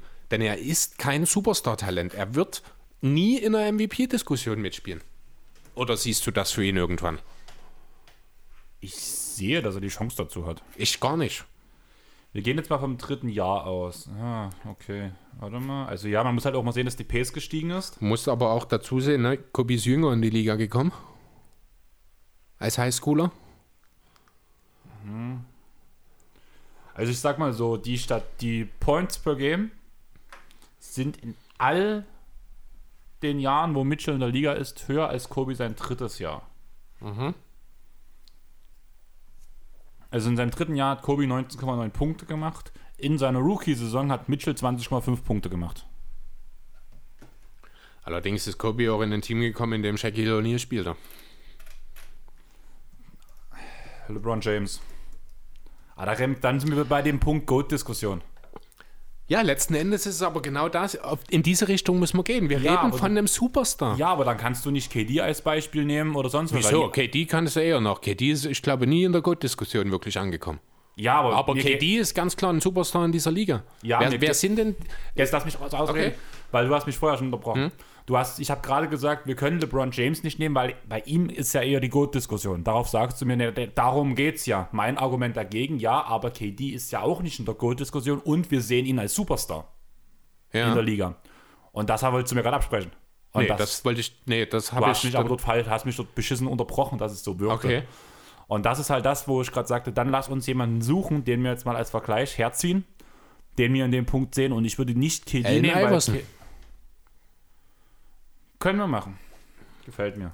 Das ist jetzt so der erste, das ja. denke ich, das passt, oder? Ich wollte gerade sagen, auch positionsbezogen ein bisschen denken, das gefällt mir. So, drittes Jahr, sagst du? 26,8 Punkte, da war er ja, Leader schon, der Liga. Müssen wir schon nicht mehr drüber reden. Dann guck bei Twain Wade. Wäre vielleicht auch noch einer. Äh, ich bin bei Dean Wade gelandet. Ja, ich glaube, da wirst du kein Glück haben. Das wird eine relativ einfache Sache. Twain Wade, hier haben wir einen. Drittes Jahr 27 Punkte. Davon ist Mitchell entfernt. Ja, aber dann, also na gut, wieder andere Position. Ich wollte gerade sagen, an dem Dirk. Dirk war auch ein Superstar. Aber Dirk aber hat halt lange gebraucht, genau. um in die genau. Liga zu kommen. Ähm, also du verstehst meinen Punkt. Ich, ich kann ihm, also von mir kriegt er kein Superstar-Talent. Das kann ich ihm nicht zusprechen. Er wird sicherlich mehrmals Auster werden. Vielleicht, wenn alles, wenn wirklich alles perfekt für ihn zusammenläuft, ist mal ein All-NBA First Team drin. Vielleicht ein zweites, aber das sehe ich schon nicht mal. Und damit ist er ganz deutlich für mich raus aus der Superstar-Konversation was das Talent. Also ich sehe es, ich kann mich natürlich da auch täuschen, das ist eine sehr subjektive Geschichte, das Talent zu bezeichnen, beschreiben, aber für mich, ich kann es ihm nicht geben. Was würdest du schätzen, was auf die, auf die Karriere gesehen? Oder sagen wir mal ähm, das Carrier High von Dwayne Wade in Three Pointers? Prozent ist. Also welche Saison die höchste Dreierquote von Was Dwayne seine höchste ist. Das werden schon mal irgendwann später auch mal so 38 Prozent, 39 gewesen sein, denke ich. Dachte ich auch, 31 Prozent. Echt? Als bester Wert? 31,7. Okay, krass. Also ich war auch gerade überrascht, weil ich gerade mal ein bisschen die Quoten vergleichen wollte, weil beim Field Goal ist Wade klar über Mitchell anzusiedeln. Ja, weil er halt weniger Dreier nimmt und dadurch die Quote, weil er halt ein überragender Finisher ist und das ist Genau. halt auch die Sache, äh, wo ich Wade ganz klar über Mitchell sehe, das ist die Sache Ziehen von Freiwürfen und Finishen am Ring. Ja, das und- ist gerade, was ich halt gerade mal vergleichen wollte, so ein bisschen die Werte und da bin ich halt bloß als erstes über die den Dreierquote gestoßen. Ge- der gerade Ja. bei 29% liegt auf der Karriere gesehen. Das ist aber für Wade sogar, finde ich, sehr okay. Naja, in seinem dritten Jahr lag er bei, weil das deswegen war ich, ich war im dritten Jahr halt, da waren es 17,1% von der Dreierlinie. Ja, er ist ja nie wirklich ein Shooter gewesen. Ja, aber ich war trotzdem überrascht, weil es als so schlecht habe ich es nicht eingeschätzt. Okay. Also auch, dass das High bei 31,7% liegt. Gut, dass ich das hätte, bin ich jetzt auch überrascht, aber dass er in der Karriere kein 33% Shooter ist, Aber das hätte stopp. ich dir sagen können. Eins habe ich überlesen, 33% ist der Höchstwert. ah ja, na immerhin. Aber keine 38. Okay. Nichtsdestotrotz, um auf den Punkt zurückzukommen, du siehst hier schon den klaren Unterschied zwischen Dwayne Wade, den ich schon in eine Superstar-Kategorie einteilen würde, und dem Donovan Mitchell, oder? Ja, also Dwayne Wade tue ich auch in eine All- All-Time-Great-Liste einordnen. Ja, und aber genau das ist ein Superstar. Jeder Superstar hat irgendwie zu, na, zumindest eine His-Time-Great-Konversation. Ja? Und dort ist Mitchell weit, weit davon entfernt noch. Weil ich kann dir bestimmt locker ein Dutzend Spieler sofort sagen, die ich besser als Mitchell sehe. Oder talentierter als Mitchell sehe, um bei dem Punkt Talent zu bleiben. Und damit ist für mich der Punkt schon für ihn zum Negativen zu sehen. Talent, ja oder nein? Ich will es ihm nach dem dritten Jahr noch nicht absprechen. Aber du kannst mir auch nicht nachweisen, dass er das Talent hat. Ja, aber du hast halt. Naja, dann ist das ein Punkt, wo wir uns uneinig sind, aber hier setze ich mich durch. Das sage ich dir, wie es ist. Ich gebe dir den Punkt nicht. Ne, wir können ja hier einfach erstmal Haken Strich lassen, das hintere Feld frei und kommen am Ende danach nochmal dazu, wenn es nötig ist. Okay. Einfach weil ich, du hast halt so diese Talente, wo das, wo es auch nach dem dritten Jahr kam, wie du Ja, sagst, das mag sein, aber du, damit gibst du ihm jetzt. Kawhi. Ja, aber da müssen wir ganz deutlich sagen, hättest du nach Kawhi Leonard nach drei Jahren gesagt, er wird ein Superstar? Hättest du nicht. Nee, aber das, das waren nochmal ganz andere Werte. Nee, ja, nee, aber darum geht es ja jetzt nicht. Es geht ja darum, du kannst ja jetzt nicht davon ausgehen, dass er vielleicht irgendwann mal, und wir reden hier auch nicht davon, dass er das ein Jahr macht, sondern dass er das vier oder fünf Jahre konstant macht. Und das sehe ich bei Mitchell einfach nicht. Und ich traue es ihm zu, dass er es macht.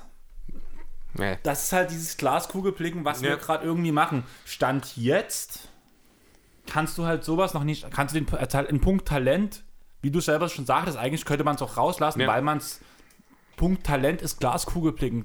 Punkt Talent ist, was erwarten wir von einem Spieler und ich erwarte, dass er sich noch wesentlich steigert und Ja, du erwartest aber auch Jason Tatum als MVP. wird. Ja.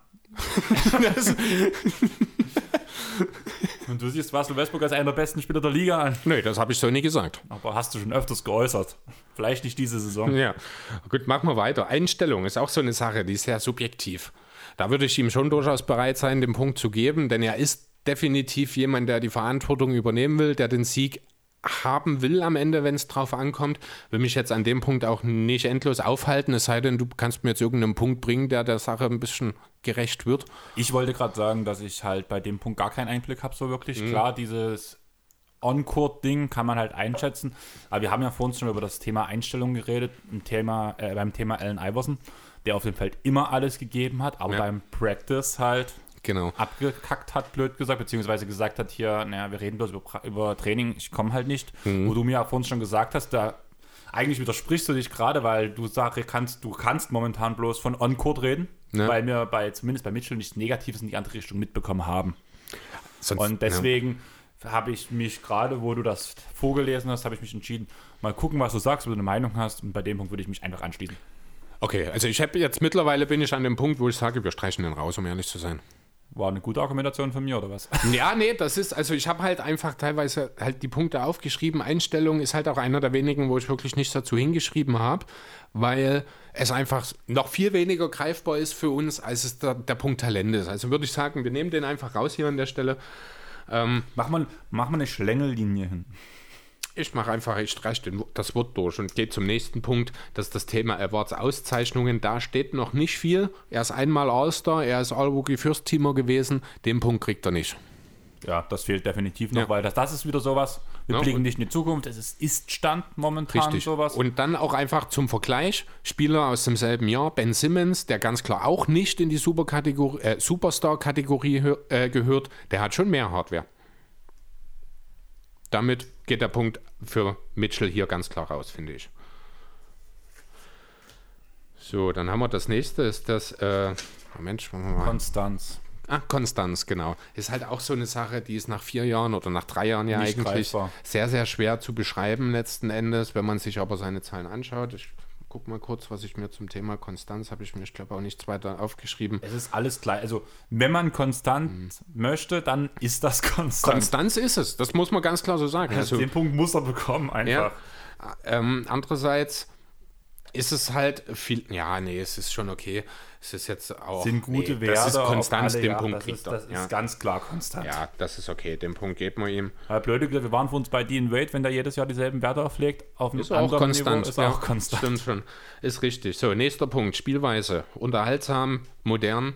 Denke ich, können wir ihm jeweils den Punkt geben. Modern, oder unterhaltsam ist er. Er ist ein Danker. Er war um das Dank-Contest schon, auch wenn das jetzt. Habe ich ja schon bei dem Punkt Franchise-Gesicht eigentlich zu Genüge aufgeführt, die Punkte. Mhm, genau, ich gucke gerade mal, ich habe noch ein, zwei Sachen nochmal in Zahlen dabei. Also er hat äh, den Anteil der Dreier seiner Abschlüsse ist nochmal um 10% gestiegen im Vergleich zum Vorjahr. Er nimmt fast 70% seiner Würfe entweder direkt im Halbkreis in der Zone oder von draußen. Ähm, 13% sind nur noch Midranger, der Rest ist dann halt Zone ohne Kreis sozusagen. Das ist auf jeden Fall ein sehr modernes Spielprofil. Die Art und Weise, wie er spielt, nimmt die Leute mit, ist modern, ist unterhaltsam. Also hier gibt man ihm den Punkt. Ja, ja auf jeden Fall.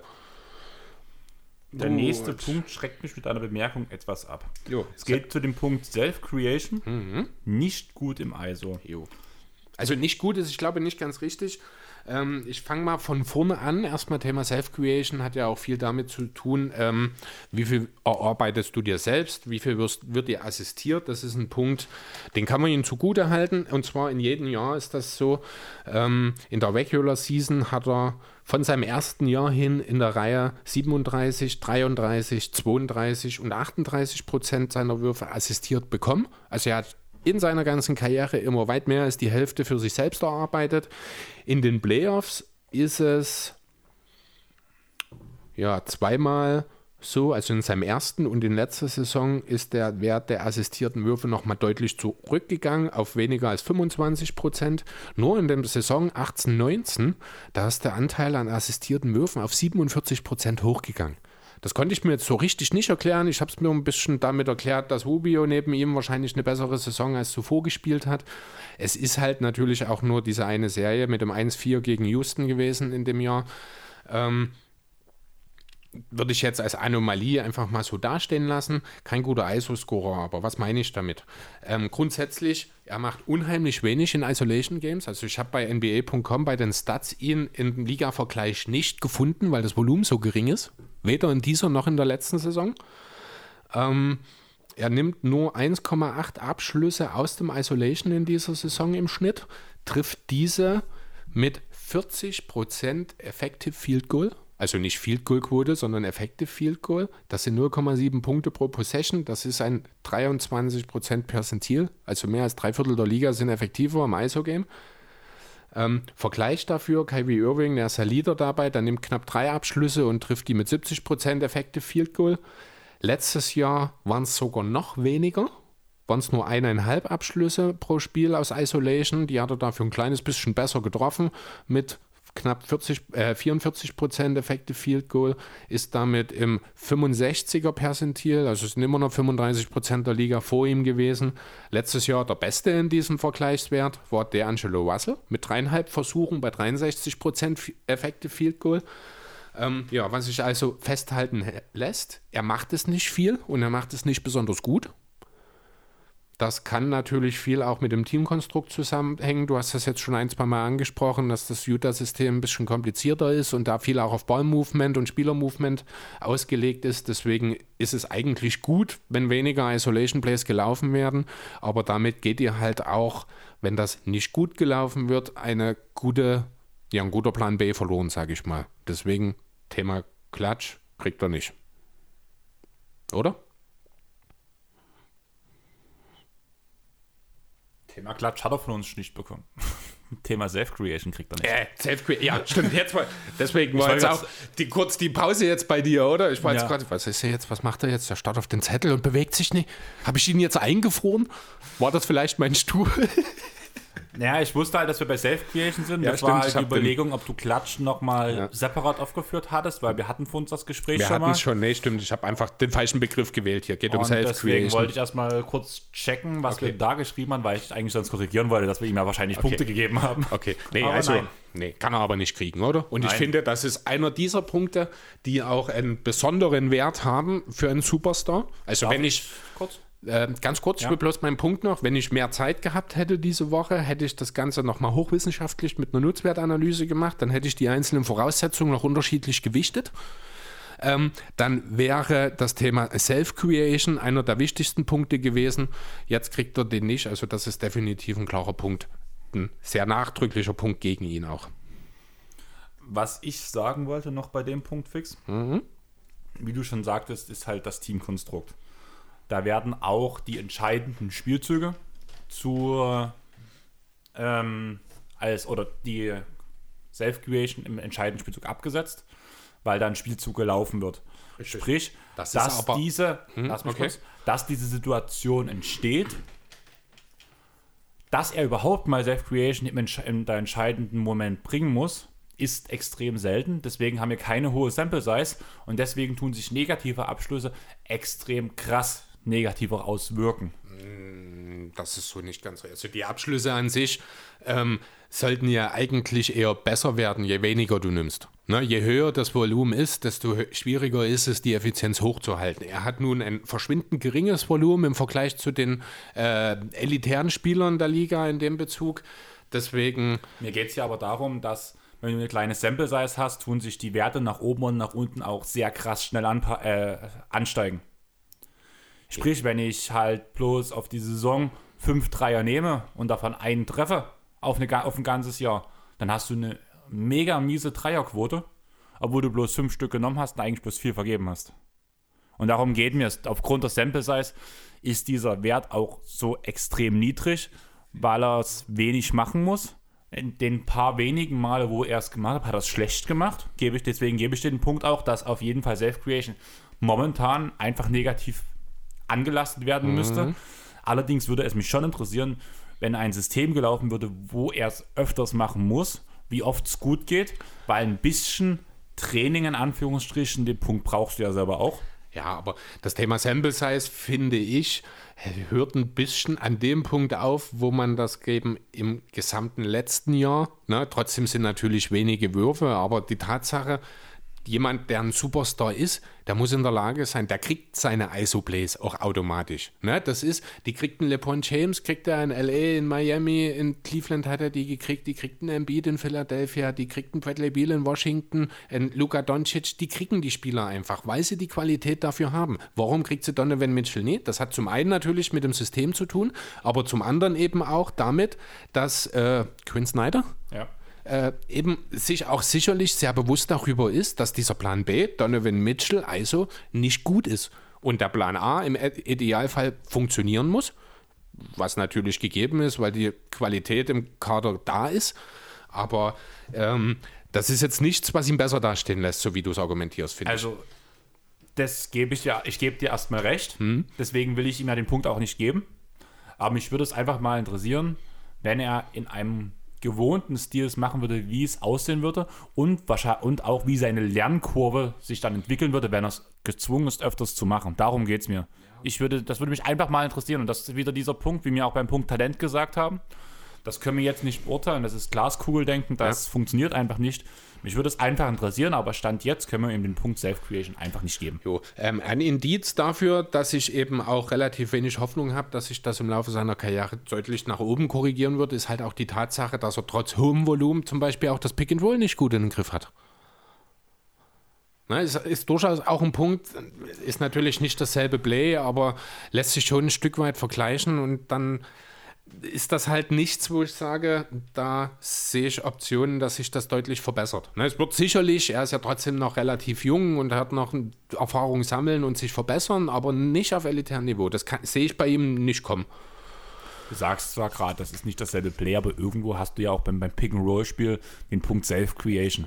Ja, es ist auch. Es ist halt kein ISO, wie du es bei den Bemerkungen stehen hast, aber Self-Creation ist auch aus dem Pick-and-Roll, ist auch Ja. aus dem Spielzug, aber sich daraus selbst was kreieren kann. Weil, Genau. er, den- weil er aus dem Spielzug ausbricht. Richtig, ne? Und das hat man halt schon beim Pick and Roll funktioniert das nicht, das ISO funktioniert nicht. Das sind die beiden wichtigsten Plays heutzutage in der NBA für einen Superstar. Und deswegen gibt es da Probleme. So, äh, Langlebigkeit ist so ein Punkt, den wir nach vier Jahren natürlich noch nicht bezeichnen können. Deswegen würde ich ihn einfach Würde ich, rausstreichen. genau, müssen wir dann natürlich aber in der Gesamtbetrachtung von einem Superstar wahrscheinlich dann auch eher nach der Karriere gehört das natürlich mit rein. Ich sehe da jetzt auch kein Problem, warum das bei ihm nicht der Fall sein sollte, aber momentan halt nach vier Jahren oder im vierten Jahr schwierig zu beurteilen. Ähm, ähnlich, na, vielleicht nicht ganz so schwierig zu beurteilen ist das Thema Killerinstinkt. Da hoffe ich so ein bisschen, dass du mir ein bisschen was liefern kannst, denn das ist für mich recht schwierig zu greifen. Ich würde es momentan nicht absprechen. Wir haben, da sind wir bei dem Punkt geringe Sample Size. Er muss es noch nicht so oft zeigen. Mhm. Ja. Aber was er vor allem in der letzten Denver-Serie gezeigt hat, ist, dass er das, den Killerinstinkt hat. Ja. Den hat er auch in vielen Teilen der Saison schon gezeigt. Dem würde ich ihm auf jeden Fall momentan jetzt nicht absprechen. Wieder der Punkt, auf eine Karriere gesehen, geringe Sample Size. Mhm. Aber in den Jahren, auch mit dieser Konstanz, die er bringt, hat er es schon. Und deswegen wird er auf jeden Fall von mir dort den Haken bekommen. Okay, ja, gehe ich mit, das ist durchaus okay, das passt. Das ist okay. Gut, das sind die spielerischen Punkte. Dann machen wir mal noch ein bisschen das, was äh, über den äh, On-Court-Einfluss hinausgeht, sozusagen. Da habe ich als erstes äh, erstmal hier das Thema Social Media Follower stehen. Hat 3 Millionen Insta-Follower, 660.000 auf Facebook. Twitter wäre noch interessant gewesen. Ah, Twitter habe ich nicht geschaut, das stimmt. Das ist okay. Das ist aber auch weit, weit von dem entfernt, was die Elite anbietet. Also ich glaube, ein LeBron James hat 80 Millionen oder sowas. Ich hatte es mir angeschaut. Ich weiß gar nicht, warum ich es mir nicht mit aufgeschrieben habe. NBA, Social Media, Follower. Mal sehen, ob wir das auf die Schnelle finden. Äh, ach so, NBA Player sollte ich vielleicht dazu machen. Also Ja, LeBron Mitch, James. Nee, das stimmt nicht. Mitchell hat auf Twitter 900, also knapp eine Million Follower. Okay, ist äh, im Vergleich nicht übermäßig viel. Hat vielleicht auch ein bisschen damit zu tun, dass er halt in Utah ist. So hier, Most Followed NBA Players ist. Das ist ja noch gar nicht so alt, aus November. Äh, See the Stars Guarded. da, da. Ich sehe jetzt hier gerade nicht, ob das jetzt alle sind oder ob das nur eine Plattform ist. Ich werfe einfach mal ein paar Zahlen rein. LeBron James 72 Millionen, Steph Curry 31 Millionen, Russell Westbrook 16 Millionen, davon ist Donovan Mitchell Lichtjahre entfernt. Das müssen alle Plattformen sein, weil ich hatte gerade LeBron James mal auf Twitter aufgerufen und da war er bei knapp 50 Millionen. Na, dann ist das, das funktioniert dann aber nicht mehr. Denn LeBron hat auch auf Insta definitiv mehr als das. Das habe Also- ich die Woche geschaut. Warte kurz. Also ich hatte 48, Komma irgendwas Millionen. King James 78,4 alleine auf Instagram. Also das sind schon jetzt sind schon 6 Millionen mehr Follower bei LeBron auf, alleine auf Instagram als hier auf dieser Seite, die ich gefunden habe, die aus November ist. Ja. Ja, also den Punkt würde ich dann Mitchell entsprechend auch nicht geben. Hat auch Genau. viel mit Utah zu tun, muss man sagen. Kleiner, äh, kleiner Markt und alles. Aber ja, hier ist noch Luft nach oben. Es gibt auch Spieler wie Janis, die sind auch im kleinen Markt und haben ihre Follower sich gesammelt. Wobei mich echt interessieren würde, zum Beispiel mit der Spielweise von Mitchell, wie sich das in LA zum Beispiel ausgeprägt hat. Wäre eine ganz andere Geschichte, definitiv. Weil selbst Kai Kuzma hat ja relativ viele Ja. Follower. Oder Caruso. Wobei das auch schon wieder was anderes. Ja. Jo. Gut, das andere, äh, nächste Thema, das Ansehen allgemein. Äh, ich habe jetzt hier mir notiert als Vermerk sozusagen die Reaktion auf Scheck. Er hat viel, viel Hilfe gekriegt aus der Liga, äh, auch für, federführend von Spielern wie LeBron oder KD, die doch sehr unmissverständlich den Unsinn, den Scheck da von sich gegeben hat, so auch genannt haben. Ähm, das Ansehen innerhalb der Liga scheint da zu sein, allerdings weiß ich nicht, wie viel das wert ist heutzutage, denn gefühlt mag sich jeder mittlerweile in der NBA. Ja, aber ich würde sagen, das Ansehen innerhalb der Liga würde ich schon dann als positiv sehen. aber auch als Superstar? Also, das ist halt immer, ne? Das ja, denke ich schon. Einfach aus dem Grund. Okay, lass es mich, lass es mich anders formulieren. Glaubst du, dass die Kevin Durant und Steph Currys der Liga der Meinung sind, dass Donovan Mitchell auf ihrem Niveau spielt? Ähm, nein. Nein, weil das aber auch alles Geister sind, die halt sich für den Besten halten, was auch richtig so ist, weil die halt auf dem Level ist, sind.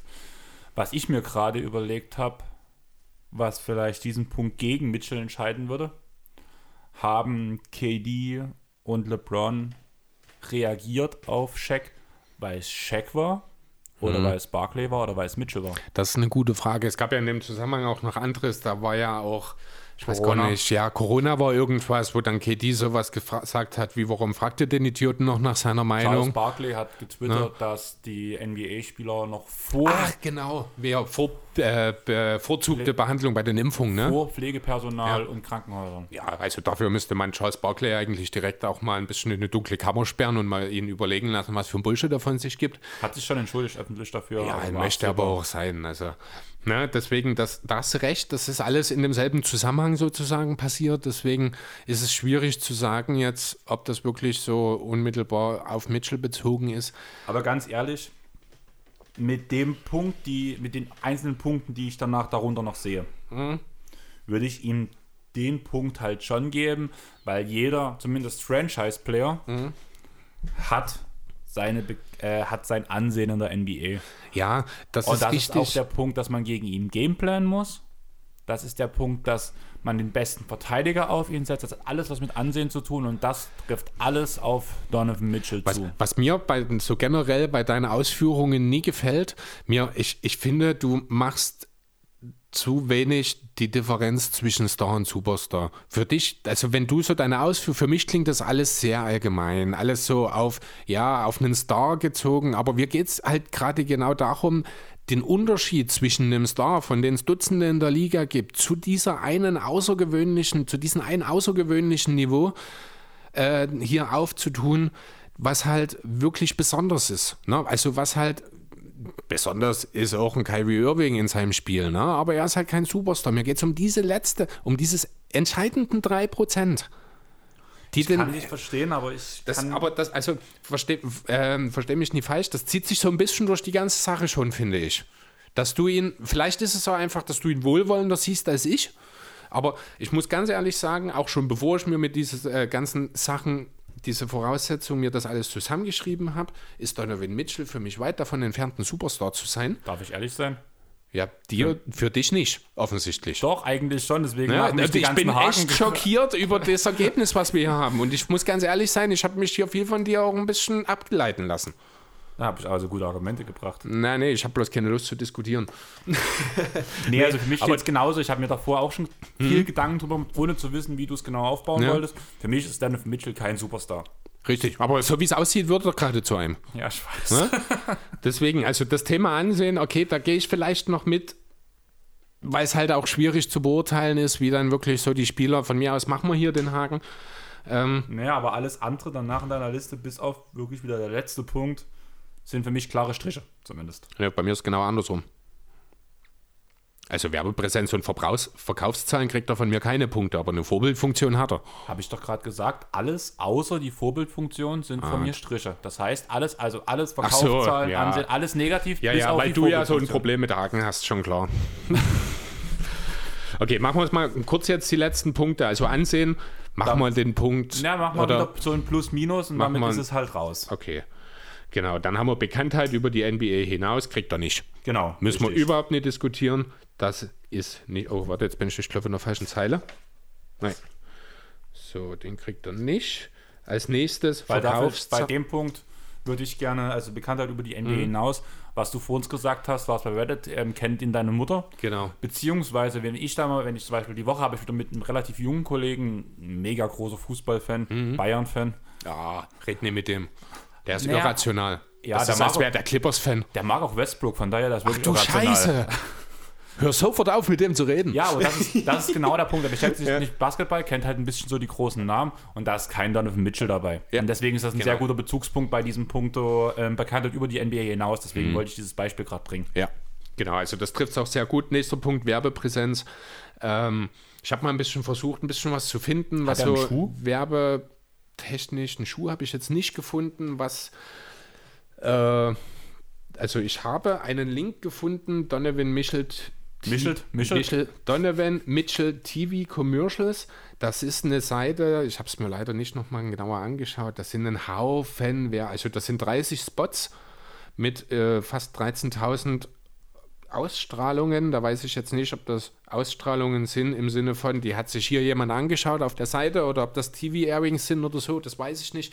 Hier ist auf jeden Fall ein bisschen was dabei, da ist aber viel T- League, NBA League Pass Spots. Ähm, Body Armor TV Spot, NCAA Bracket Pitch, Picks mit James Harden und Donovan Mitchell. Da ist mal ein Spot von Adidas dabei. Äh, aber vieles sind wirklich NBA-Sachen. Ich wollte Also gerade sagen, keine Endorsement-Deals sozusagen. nehmen wir als Beispiel Blake Griffin. Mhm. Komplette Gegenteil. Richtig. Da kommt, die kommt die Werbung für Rage, für das Spiel. Dann haben wir den Kia Optima, den er, den er promotet hat. Der hat so, hat Versicherungen promotet. Ja, Also ist, glaube ich, das beste Beispiel. Und das ist, und dazu halt kommen danach die ganzen Adidas-Sachen, die NBA League Pass-Sachen und so weiter und so ja. fort. Das ist alles bei, also alles, was Basketball bezogen auf Mitchell ist, ja, da hat er eine Werbepräsenz, aber das ist nicht das, was ein Superstar bringen muss. nee, das ist vor allem einfach dessen geschuldet, dass er der Gesichter Chess ist. Genau. Ja, Und deswegen bekommt er dort auch definitiv nur einen Strich, genau. weil ja keine Haken geben.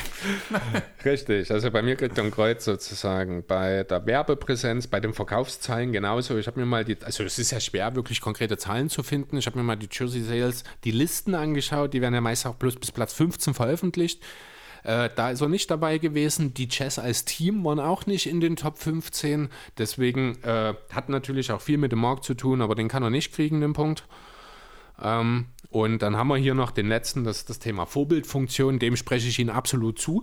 Da gab es jetzt auch gestern, ich glaube, ich war schon so im Halbschlaf, da kam in der NBA-App nochmal eine Meldung dazu. Äh, ich weiß nicht, ob du das gesehen oder mitgekriegt hast. Nein? So, lass mich mal kurz schauen. Ich glaube, ich habe mir das sogar kurz geöffnet. Genau, Utah Jazz Donovan Mitchell receives Off-Season NBA Cares Community Assist Award presented by Kaiser Permanent. Also, was immer. Also, äh, NBA Cares Community Assist Award. Sagt ja eigentlich schon alles aus darüber, dass er sich auch sozial verantwortlich. Äh, jetzt fällt mir das Wort. Sozial veranlagt? Nee, einsetzt. Ja, ich weiß, auf was du raus willst. Und unsere Hörer, glaube ich, auch. Ja, genau. Darüber hinaus ist er ähm, auch Teil einer Kampagne zusammen mit, also nicht zusammen, sondern an die in die Welt gesetzt von Darf Man and Care. Da ist er äh, zum Spokesman einer neuen Kooperation eben zwischen Darf und der NBPA, der Gewerkschaft, äh, geworden. Da ist er einer der äh, Führenden sozusagen bei dieser Kampagne ist Teil der Kampagne to change the way the world sees and treats black men. Also auch vieles in diesem Zusammenhang Black Lives Matter macht er. Da hat er eine Vorreiterrolle zusammen mit Jalen Brown. Sind die gute Freunde Ja, etwa? die sind, ich glaube, gute Freunde, habe ich gehört. Ne? Also den letzten Punkt, äh, Vorbildfunktion, den kriegt er von mir. Es steht 7 zu 9 für er ist ein Superstar. Okay, das ist der Punkt, wo wir jetzt nochmal äh, das Thema, wo ich vorhin schon, also wir haben jetzt noch zwei unklare. Die habe ich rausgelassen einfach. Und Okay, dann also- 9-9.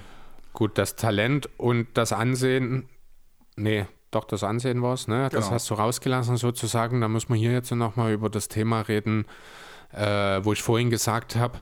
Darf ich kurz was, ein Beispiel bringen? Ja. Ich glaube, wir brauchen das gar nicht weiter auseinandernehmen und jetzt versuchen, dass diese Liste auf einen Punkt kommt. Ihr als Hörer könnt uns gern sagen, wenn ihr Donovan Mitchell als absoluten Superstar seht. Kommentiert es drunter, sagt uns, was ihr darüber denkt.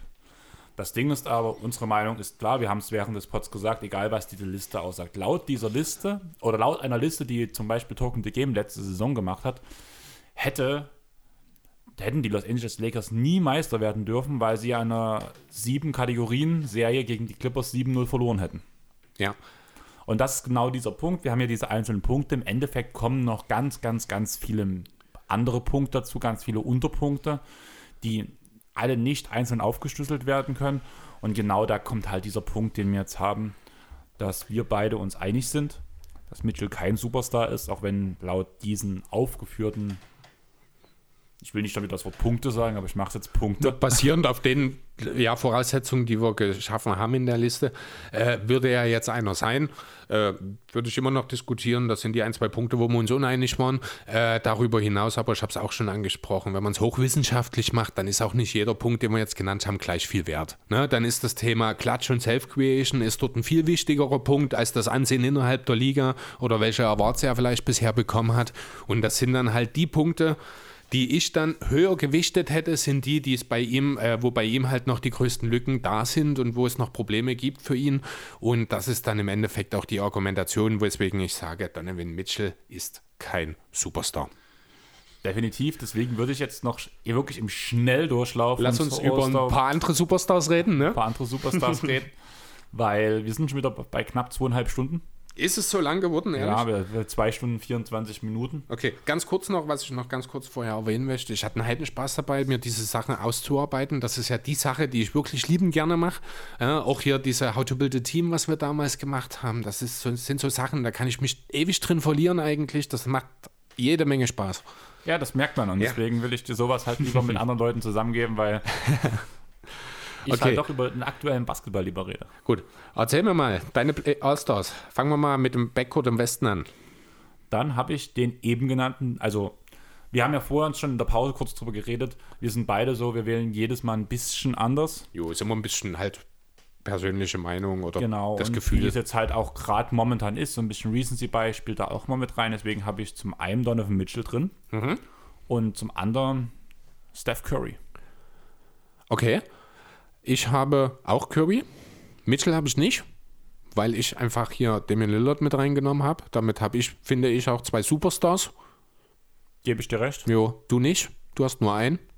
Aber halt aufgrund Recency bei, wie der Punkt mhm. halt war. Und wir haben ja auch schon zum Beispiel, wenn wir dann im Westen über Teamerfolge reden, den tue ich halt sehr hoch hängen, auch bei der All-Star war. Und da kommt man halt momentan an Mitchell nicht vorbei. Ja, das stimmt, das ist wohl wahr.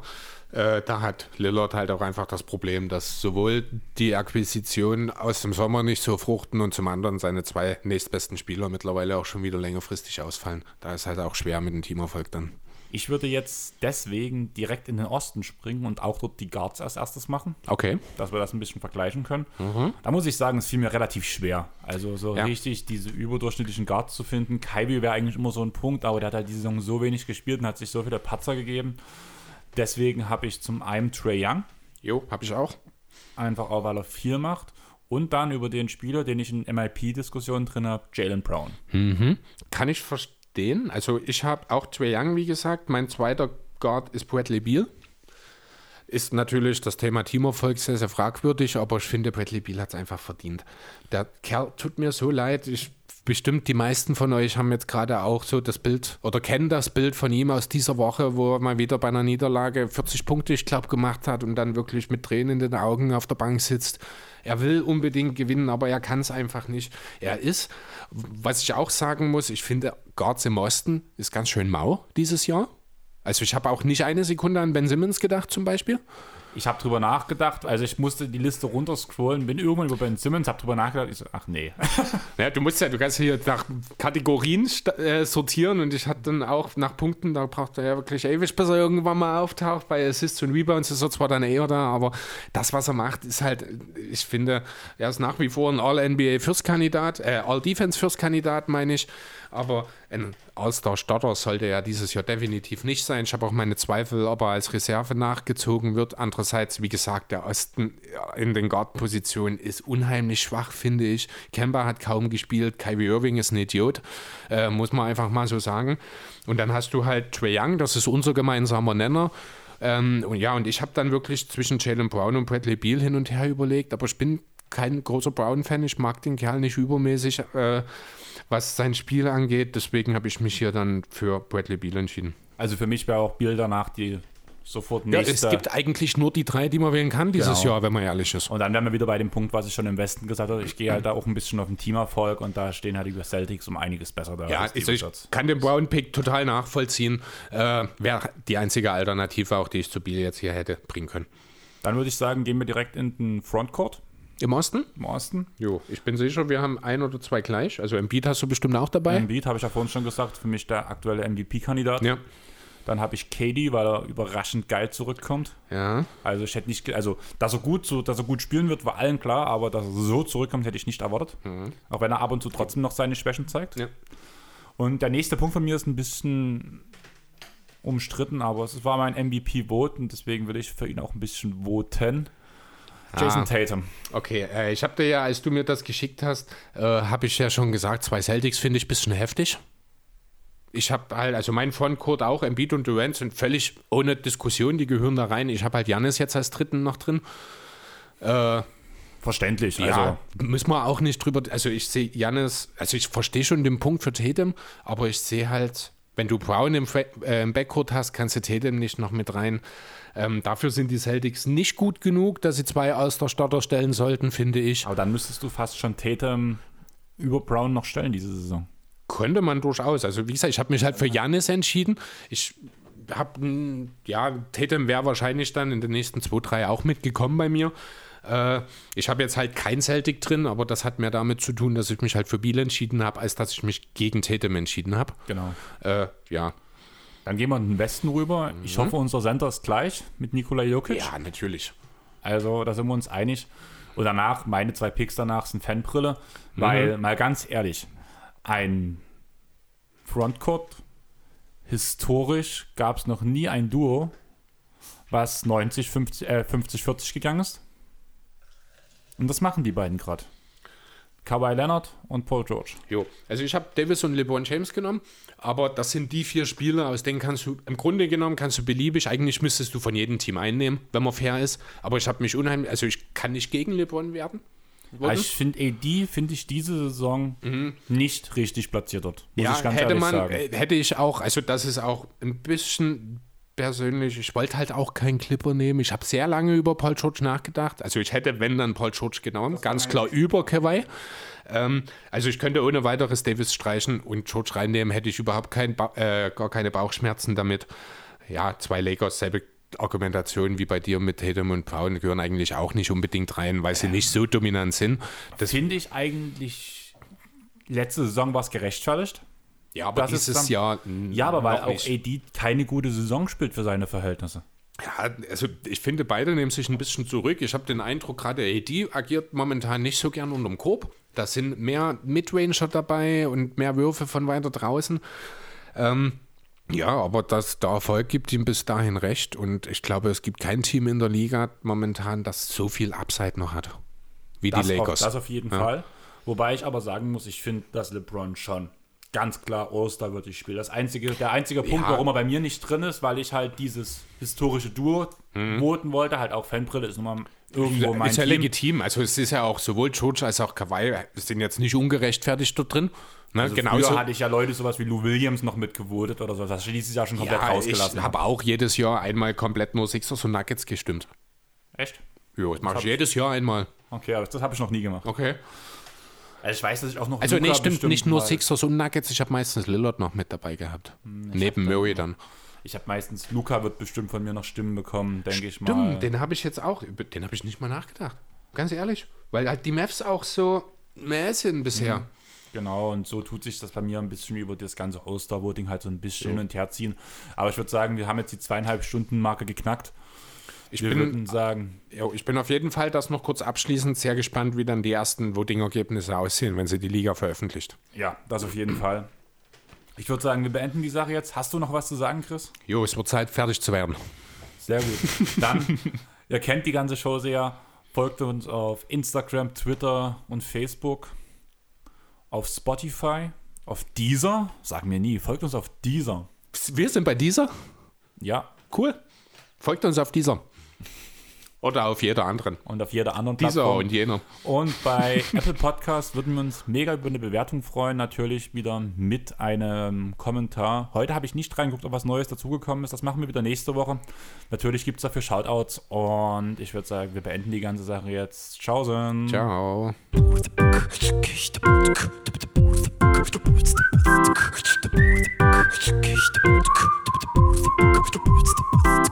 Ciao. Thank